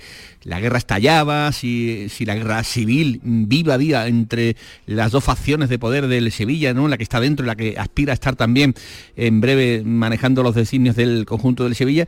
Hemos visto cómo eh, gente, digamos, que navegaba entre las dos aguas han pedido, digamos, un poquito de calma, un poquito de, de por favor, un poquito de que entre mm, esos dos grandes grupos eh, hubiera un poquito más, un poquito más de, de- de unión, ¿no? Quizás por aquello de, ah, del Nido Junior ha dicho que le vuelve a tender la mano al, al padre. Yo creo que la gente también está muy cansada ya, muy cansada de tanta guerra, tanta guerra. Hoy volverá, de- volverá y- el diciembre del año que viene, Manolo, y volverá. Yo lo- que no ha que- acabado, ¿eh? yo lo que no pero- sé, pero- queridos compañeros, es cuánto Sí. tiempo se puede gobernar una sociedad anónima sin que te aprueben las cuentas. Bueno, de- depende Bueno, de, de- la de- pelota. a ver, déjame decir y ahora Lo matiza. pregunto desde mi Eh, quieras. desconocimiento Eh, de la legalidad. Es que eh, por segundo año consecutivo las cuentas del Claro, 22 que son- no han sido no han sido eh, aprobadas. Es que esto esto es insostenible, Medina. Mm, Pero, pero al final lo, lo comentaba Alejandro Fali. Si manda la pelota, si de mm, ¿Qué puede pasar? Pues será un problema.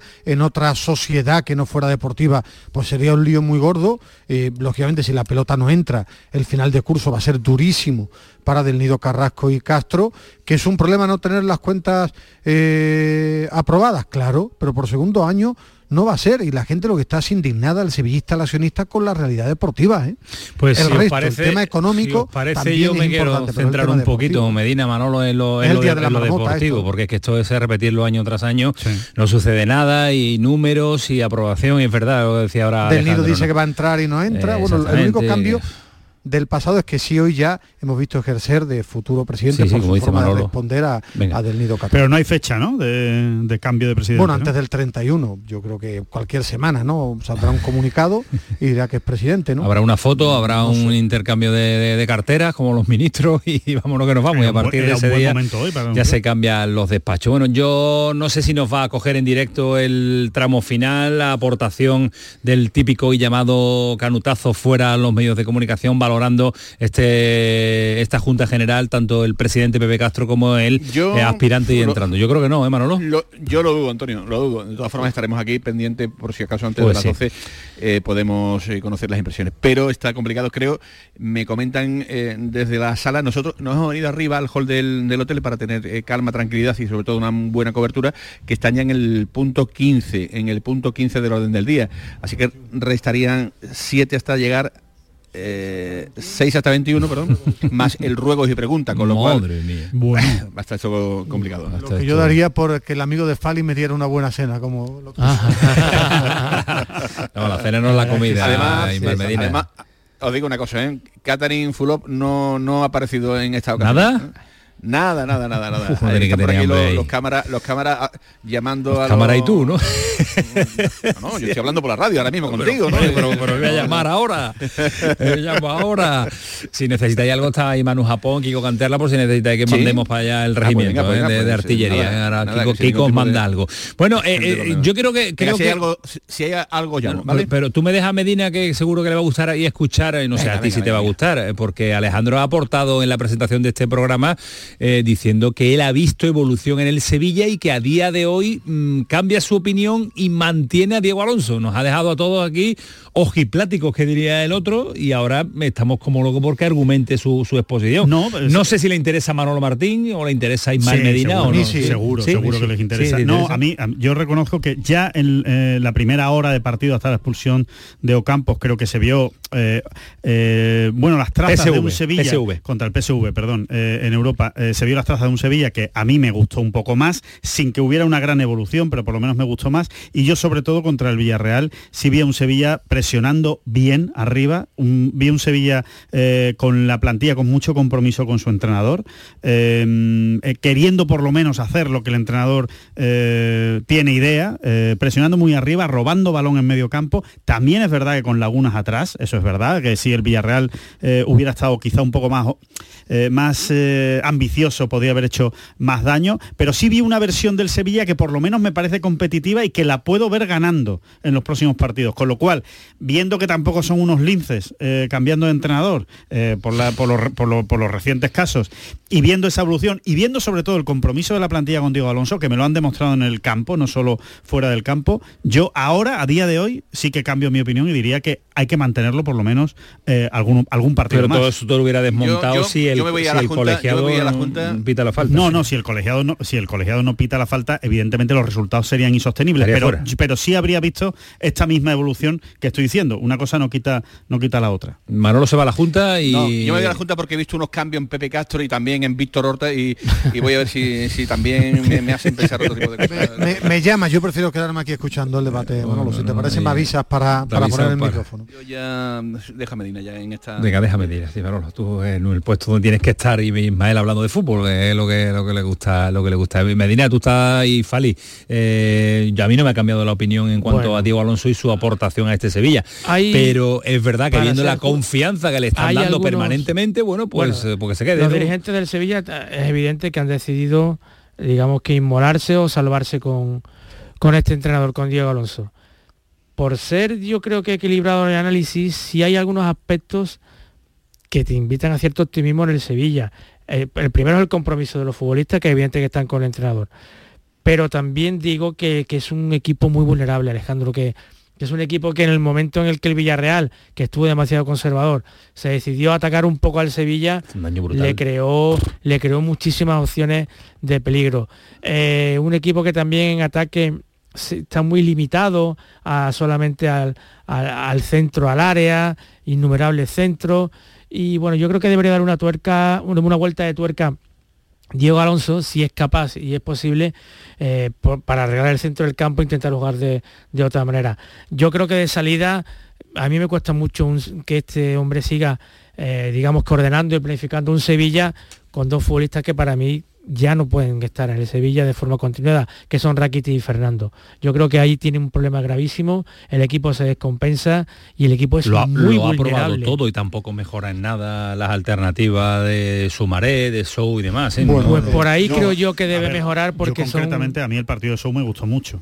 Sí, y creo pero- que lo, y creo pero- que lo pero- colocó- pero- pero no, pero no analicemos un partido concreto, analizamos los últimos el, el- A mí el me gusta mucho, me parece que es un buen vi- futbolista y Diego vi- Alonso, perdona Ismael y ya te dejo a ti, Eh, y, y Diego Alonso además a, a Sou le ha dado otro puesto, a Sou lo ha puesto un poquito más por delante para que pise más área y creo que contra el Villarreal eh, estuvo, mm, fue de lo más peligroso de- del Sevilla, más allá de, de los errores de Nesiri. Yo pude ver el partido después repetido porque venía de, de Almería y bueno, eh, decía Alejandro, el Sevilla a mí me pareció en muchos momentos al Sevilla del PSV. Es más vistoso porque...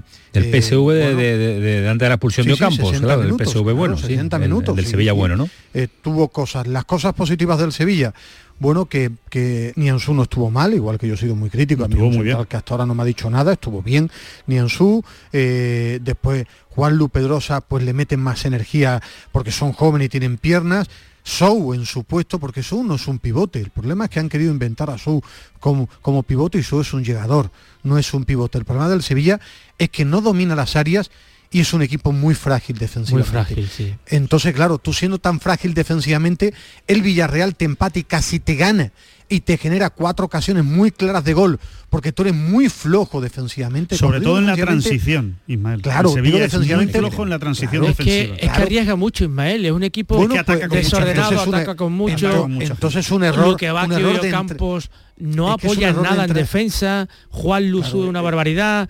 Eh, si fijáis la, os fijáis las ocasiones del Villarreal, vienen productos de pérdidas arriba y cómo le cogen la espalda continuamente a Fernando en desmarque de ruptura. Uf, es que hay ahí mucho por Es arreglar. que ese es un ¿eh? problema que- de entrenador, ese es el Bueno, problema para mí claro, sí. de Diego Alonso, que cuando ha llegado, él quiere poner en lisa su idea, que es muy, muy agradable, presionar arriba, tiene claras sus ideas, pero es que ha dado con esta plantilla, y a mí lo que me ha demostrado hasta ahora es que no le ha dado un sello, que no tiene claro cómo poner al equipo para ganar, no para ser vistoso.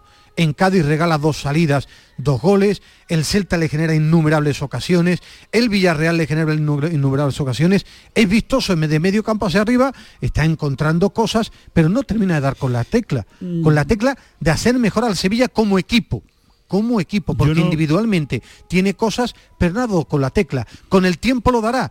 Es que si creen en él, y Víctor Horta quiere que le diga a Del Nido Carrasco y a Castro que sean valientes, que diga, este es nuestro entrenador hasta final de temporada. Ahora, ir a jugar a Astorga, a Mallorca, a Lens que te juega en Europa, que es fundamental para el Ese, club ese, ese, y para el vestuario, tú no puedes, no existe entrenador, ni consejo, ni gente con liderazgo que asuma cada partido un debate. O cree o no cree. Si es Diego Alonso, Pero que es salga. imposible, aun y lo por digan. mucho que salga Bueno, Diego- sí, por sí, mucho que salga sí. Horta o salga Sí. Pepe Castro y diga es nuestro, que No, lo han dicho ya, sí, es que sí. ya lo han dicho, No, no, es muy difícil mantener un entrenador que no gana y Malmedina, Bueno, es pues que no sí, sí, gana. Lo, lo dicen, nosotros estaremos como presidente y vicepresidente hasta que termine la temporada Se lleva el y este es nuestro segunda. entrenador. Bueno, Yo- si se va a segunda nos iremos todos, Yo- pero yo si no, yo sí es creo- imposible. Yo sí creo, Ismael, que, que, que- que ha habido una evolución, o sea, en, en el Sevilla de Diego Alonso. O sea, yo creo que eh, me parece, eh, decías, ¿no? Que es un equipo más vistoso con Diego Alonso. Creo, creo que está, que es más vistoso en estos últimos partidos. Al principio no, ¿eh? Al principio no, no se sabía que jugaba el, el Sevilla de Diego Alonso, no se sabía si quería tener la pelota, si sabía la contra, si presionar arriba, si presionar atrás, no se sabía muy bien qué hacer. Yo, por lo menos contra el Villar- Villarreal, sí le vi un sello, que es presionar arriba, robar y atacar con mucha gente, meter a mucha gente en el área. Yo creo que un partido tan desafortunado en Nesiri, y mira que los ha tenido, no es tan habitual, no va a ser tan habitual. Eh, yo creo que eh, falló muchísimo contra el Villarreal. El Sevilla, creo de verdad y sinceramente que aunque las ocasiones del Villarreal fueron claras, mereció irse al descanso eh, con un resultado incluso de un 2-0, un 1-1 o 2-0 fácil el, el Sevilla. Y creo, y creo sinceramente que vamos a empezar a ver ganar al Sevilla de Diego Alonso si se mantiene al entrenador. creo, eh, es cierto que Fernando no está ya, no está ya. O lo, o lo mejora defensivamente, eh, Alejandro, y esa es tarea de entrenador Mm. de Ciudad Deportiva. Los equipos se construyen Pero a ver, de es atrás que estás hablando de, de una evolución efectivamente, donde un equipo Yo- yo- defiende yo no lo mal veo y un equipo le- no tiene gol. ¿Cuánto se puede mantener un equipo así en el tiempo? Bueno, lo, lo del gol creo que, es, ¿eh? que es casualidad. Bueno, yo creo que ¿gol lo del gol tiene? es circunstancial. Sí, sí, para un nivel, para un nivel como el Sevilla, sí. ¿Dónde Sí, es que yo creo, es que yo creo tiene que una de las gol, grandes mentiras. tiene gol. Pero tira, eh, pero, pero tira de número, tira de No, número. no, no, no está número. metiendo, Camaño, es- es obvio, pero eso no significa que no lo tenga. Recibe y no mete, porque me parece a mí que es prácticamente Porque- imposible re- es revivir a este equipo. Creo que es circunstancial. Tiene- hay, hay problemas Sí. estructurales y problemas Tiene circunstanciales. que probar más cosas, Alejandro, porque se limita constantemente Fali, a, a- a meter balones al área y ahí yo he hecho en falta un, que, que el equipo esté más trabajado por dentro, que haga eh, más pases interiores, no sé, pero para eso tiene que cambiar también a los jugadores. Ya in- insisto que Bueno, le veo un veremos. gravísimo problema en el centro del campo. Veremos si evoluciona o no. 11 y 43, se queda Ismael Medina un ratito más con nosotros hasta las 12. Vamos a cambiar al Betis, que hay que darle un gerito de tuerca también Claro. a este Betis que chirría ahora en este momento de la temporada y que sufrió, es verdad que jugó en inferior de numérica en Almería y estuvo Ismael Medina de una Almería muy superior en cuanto a número y en cuanto a ocasiones y en cuanto a todo, en cuanto a fútbol, al conjunto verde y blanco, pero le sabe a gloria ese puntito al, al Betis que lo sumó eh, en un campo o en unas circunstancias muy difíciles. Paramos un instante, Manu Japón a la vuelta, ese Almería Betis con el empate a uno. El pelotazo de Canal Sur Radio con Antonio Caamaño. A ver esa foto, decid patata. ¡Hijolusa! En el supermercado, dale la vuelta al envase y encuentra nuestra marca para garantizarte una gran calidad en tu mesa. Patatas Hijolusa. Amamos las patatas. Empresa colaboradora del Plan 2030 de apoyo al deporte de base. Canal Sur Radio. Grupo Concesur trae a Sevilla Evo, una nueva marca de coches de bajo coste que no renuncia a la calidad, el confort y a la tecnología. Ven y descubre nuestros coches de gasolina GLP y diésel a estrenar desde 16.700 euros. Y si estás buscando una pickup 4x4, descubre la más barata del mercado, nuestra Evo Cross 4. Te esperamos en S30, Avenida Fernández Murube 18 y en grupoconcesur.es. Evo, tu nueva marca de coches low cost. ¿Has pensado en instalar placas solares en tu vivienda o negocio? Con Sol Renovables, enchúfate al sol. www.solrenovables.com o 955 35 53 49. La diversión te llama sin remedio. Saborea cócteles únicos, vibra con la música y grita de emoción con los partidos más épicos en Sin Remedio Premium Cóctel. Ven a conocernos y no te quedes sin tu reservado. Calle Arcos 33 Los Remedios. Las noticias que más te interesan las tienes siempre en Canal Sur Mediodía Sevilla. Y este jueves te llegan desde El Pedroso, que celebra la Feria de Productos Típicos y Artesanales de la Sierra Morena de Sevilla.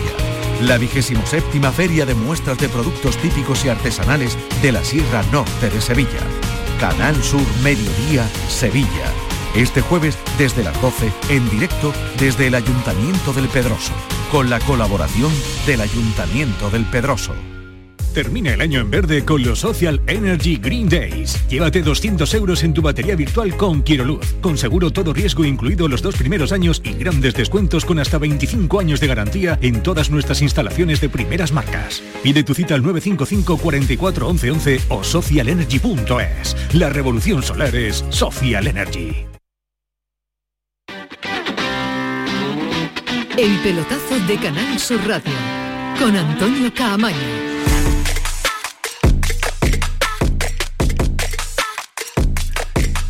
Ahora vamos con el partido del Almería y el Betis, analizamos el enfrentamiento andaluz de este fin de semana, pero un pasito rápido con Manolo Martín porque por línea interna, que diría el clásico, nos dice que ha habido un eh, palito importante a ese estadio que ha presentado hoy del Nido Carrasco, eh, del Nido Hijo, y que en el 26 va a empezar a construirse y que se va a terminar en el año 2028. Eh, Manolo, por ahí sigues, ¿no? Nada, te lo cuento en 30 segundos. El socio 74, es decir, José María del Nido Benavente, ha vuelto a hablar ha dicho que el proyecto del nuevo estadio no puede ser más feo, que es horroroso, con una cubierta feísima, con un aforo insuficiente, que el voto de la mayoría aplastante de sus acciones va a votar en contra de hacer, ha dicho textualmente, esta porquería de estadio y que la cubierta, ha comentado el propio eh, aspirante a la presidencia, que parece un fregadero, ha dicho textualmente el eh, expresidente de la entidad civilista en torno pues, eh, a ese anteproyecto presentado al filo de las ocho y media de la tarde por su hijo José María del Nido. Bueno, pues si en el 2026, antes de que empiecen a poner el primer ladrillo, está del Nido Benavente en la presidencia, pues tirará el proyecto. Yo esta historia de los, de los estadios que se van a hacer nuevos y, y anunciarlo ya dos años vista, más de dos años vista. Dos años y medio. A mí me parece una barbaridad. Bueno, me parece exactamente, me parece me parece algo, también era un algo exagerado. algo positivo tenía que vender el actual consejo en el, en el eh, la junta de hoy y aunque no le gusta el nido veramente era una forma de, presentar algo diferente sí, pero, no, pega, no, pega, a día de hoy no, interesa, ni, ni, al socio ni al aficionado del Sevilla un estadio que va a empezar la obra dentro de dos años y medio es que y, llevar al Sevillista que empieza. a la cartuja bueno, y no olvidad, eh, le tira, le tira porque él tiene otro proyecto en eh, donde lógicamente él tiene en mente otras cosas, otras fuentes de financiación. En definitiva, eh, otra cosa que él puede articular. Él nada de lo que venga de fuera, pues evidentemente le va a gustar. Nada, nada le va a gustar. Aquí todo el mundo quiere hacer un estadio nuevo. Por eso, por eso yo hablaba, con todos los respetos a algunos, obras de teatro, que cada uno está jugando su papel en esta junta en la que, no, en la que el final ya sabemos cuál es. ¿eh? Yo creo que hasta el aficionado del Sevilla está cansado ya de este paripé permanente cada mes de diciembre. ¿eh? Yo estoy convencido que ha habido muy pocos aficionados del Sevilla, que no, por supuesto que no sean accionistas, que hayan estado pendientes de la, de la Junta. estoy convencido. lo que les preocupa es lo otro. Sabiendo que no iba a producirse ningún tipo de cambio en el Consejo, pues eh, imposible que hayan estado pendientes al, respecto. Volvemos al, Bueno, mira, tenemos el sonido rápido, lo ha sacado Kiko, está ahí rapidísimo este el sonido que nos contaba Manolo Martín. El proyecto de estadio que nos han presentado no puede ser más feo. Vamos, horroroso. Horroroso, yo no lo conocía. Que el respeto que tiene este Consejo de Administración a los máximos accionistas de la sociedad es que se dedica a contratar con empresas para lo que no tiene facultades, acabo de leer la ley y los estatutos, la remodelación y construcción, la destrucción o demolición y la construcción de un nuevo estadio Ramón Sánchez Piva. Eh, la cubierta feísima, el aforo que se propone es insuficiente bueno, no le va a gustar nada del nido padre lo que haga el actual Consejo de, Administración. Eh, Ismael Medina, eh, el Betis condicionado por una expulsión es lógica, pero también es cierto que este Betis ahora ha llegado en un punto en el que no está fino, ¿no? En el que no, no rueda, ¿no? Está espeso, está, espeso, en ataque. Es, verdad, que, te condiciona una pulsión, claro, mucho tiempo. mucho tiempo juega eh, con uno menos del 26 de la primera parte, pero es verdad que los números fuera de casa demuestran que solo ha ganado en Villarreal. Hablo de, de liga, ¿no? El equipo está espeso. Lo mejor del Betis, bueno, que el portero estuvo extraordinario, acertó eh, Pellegrini poniendo a Ruiz Silva, porque a mí me sorprendía también que hubiera mucho debate si iba a ser él o Fran Vieites, cuando el titular es Ruiz Silva, lógicamente. está recuperado, juega él, claro. Claro, eh, aunque Fran Vieites estuvo bien. Eh, porque le faltaba Ruiz Silva, si no lo pone. claro, me gusta mucho la pareja de medios centros del, del Betis, me parece que más Roca Guido es una pareja que, que, funciona muy bien y que se complementan muy bien. Bien Pechele, bien Chadi Riad, y bueno, que el equipo agarró un punto gracias a esa solidez defensiva y a que el Almería no tiene, no tiene un delantero en condiciones para la primera división. Falló una barbaridad de ocasiones y sobre todo con la sensación de que podía estar jugando tres días y que no iba a marcar gol porque no tiene delantero. no, tiene, no tiene delantero, tiró de un chico de 18 años, Rachat, eh, un delantero marroquí, pero claro, es que sin, sin gol es imposible. Eh, tocó bien el Almería, supo sufrir el Betis, un punto que nadie del Betis hubiera firmado antes del partido, que después con 10 le sabe bien en una pelea que de, por Europa va a estar va a estar dura. a mí el año pasado el Betis sí me parecía un claro aspirante a Champions, tienen que mejorar bastante para ser un aspirante a Champions, aspirante a eh, Petzela, ¿qué tiene Alejandro?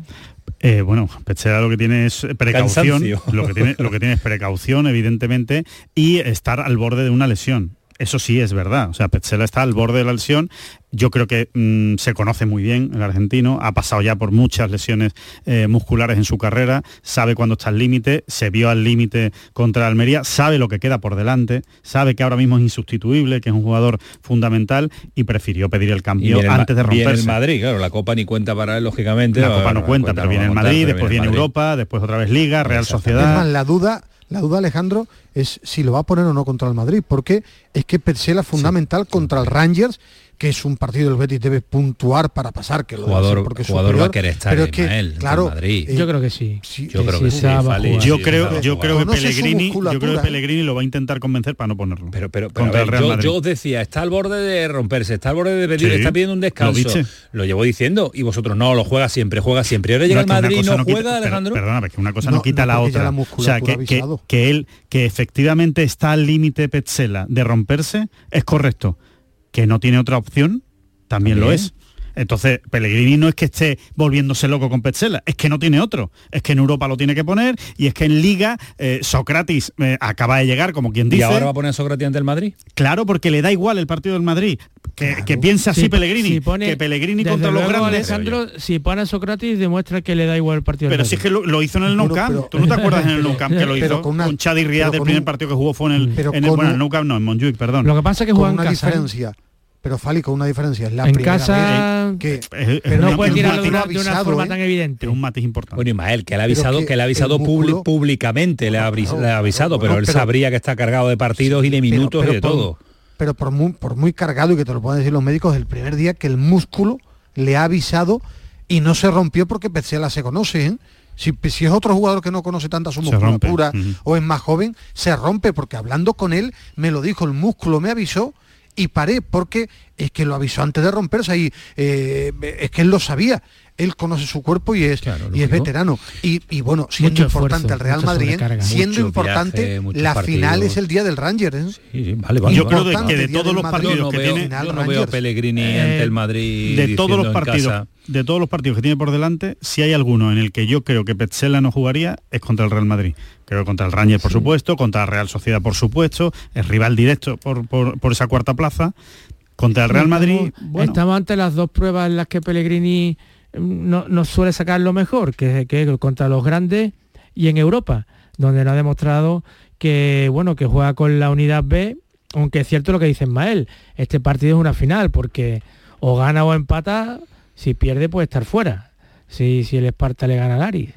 Eh, el Almería, que le ves eh, proyección, Medina? ¿Viste alguna mejoría? Sin, sin delantero, o... sin delantero sí le vi mejoría sin en goles imposible. Actitud, claro, con actitud, eh, jugó bien el equipo. Edgar para mí hizo el mejor partido desde que está sí. en, el, en, el, Almería y, y, el equipo tiene actitud, tuvo ganas y lo tuvo todo. El problema es que no tiene gol, pero no tiene gol y uno ve difícil que tenga gol dominando tanto, porque claro, el único delantero que tiene es Batistao. Es Batistao. Eh, se inventó lo de Ramazzani por su velocidad como 9, pero claro, es que eh, el Betis jugó setenta y tantos minutos con 10. Es muy difícil en la élite contra 11 o tienes un índice de acierto tremendo o es complicado, por eso el tema de las lesiones de los puntas es muy gordo. Es que sí, no, repito, es, a mí me gustó es que la no actitud tiene... y, me gustó el fútbol del, y... del, equipo con un muy buen arribas también. Es que es lo que tú dices, Ismael, es que no tiene delantero centro. Es que Batistao no es delantero centro. Ni Arribas tampoco. Eh, Arribas, por supuesto, no es delantero menos. centro. Ramazzani no es delantero, no centro. centro. O sea, que, que, está jugando sin un sin una referencia arriba, sin le ha hecho mucho daño la lesión de Luis Suárez, ¿no? Eh, está clarísimo. Siendo además otro delantero que tampoco tiene mucho gol, Luis Suárez, ¿no? Pero por lo menos sí es, sí es más goleador que los otros, ¿no? De hecho, el máximo goleador es un centrocampista como, como Arribas. Bueno, eh, lo dejamos aquí, Medina, de, te queda un ratito, ¿no? Y, bueno, me queda todavía un rato, Venga. la pena es que ya terminéis el programa. Pues claro, sí. No, está Cremade, Cremade, Cremade, te puede dar paso y si otra horita más, también al Granada. No, que sabéis que soy egoísta y yo me lo estaba pasando que bien. Me voy mucho a Córdoba, ahora, que, me voy, que me voy a Córdoba. Es verdad, y nosotros también. no nos ha gustado de nada la Junta. Si a ti no te ha gustado ahí, imagínate nosotros desde, desde la Por distancia. Cierto, muy rápido. Muy rápido. Venga. Acertó y con Correcto, el debate el dos, la pasada semana, dos puntos. Mañana y decimos. también, y ya mañana quiero cabrarme con Alejandro y acertó con David Gil, por lo que he leído. Sí, es el muy bien, día en el que ha acertado de los últimos seis años. Venga, ya, no, te, no prepares el camino para mañana, que eres un ventajista, ya mañana ya llegará. Sí, mañana me va a dar toda la leña. Adiós, Medina. Adiós, Fali. Ah, vámonos a... un número en el sitio para comer. Adiós.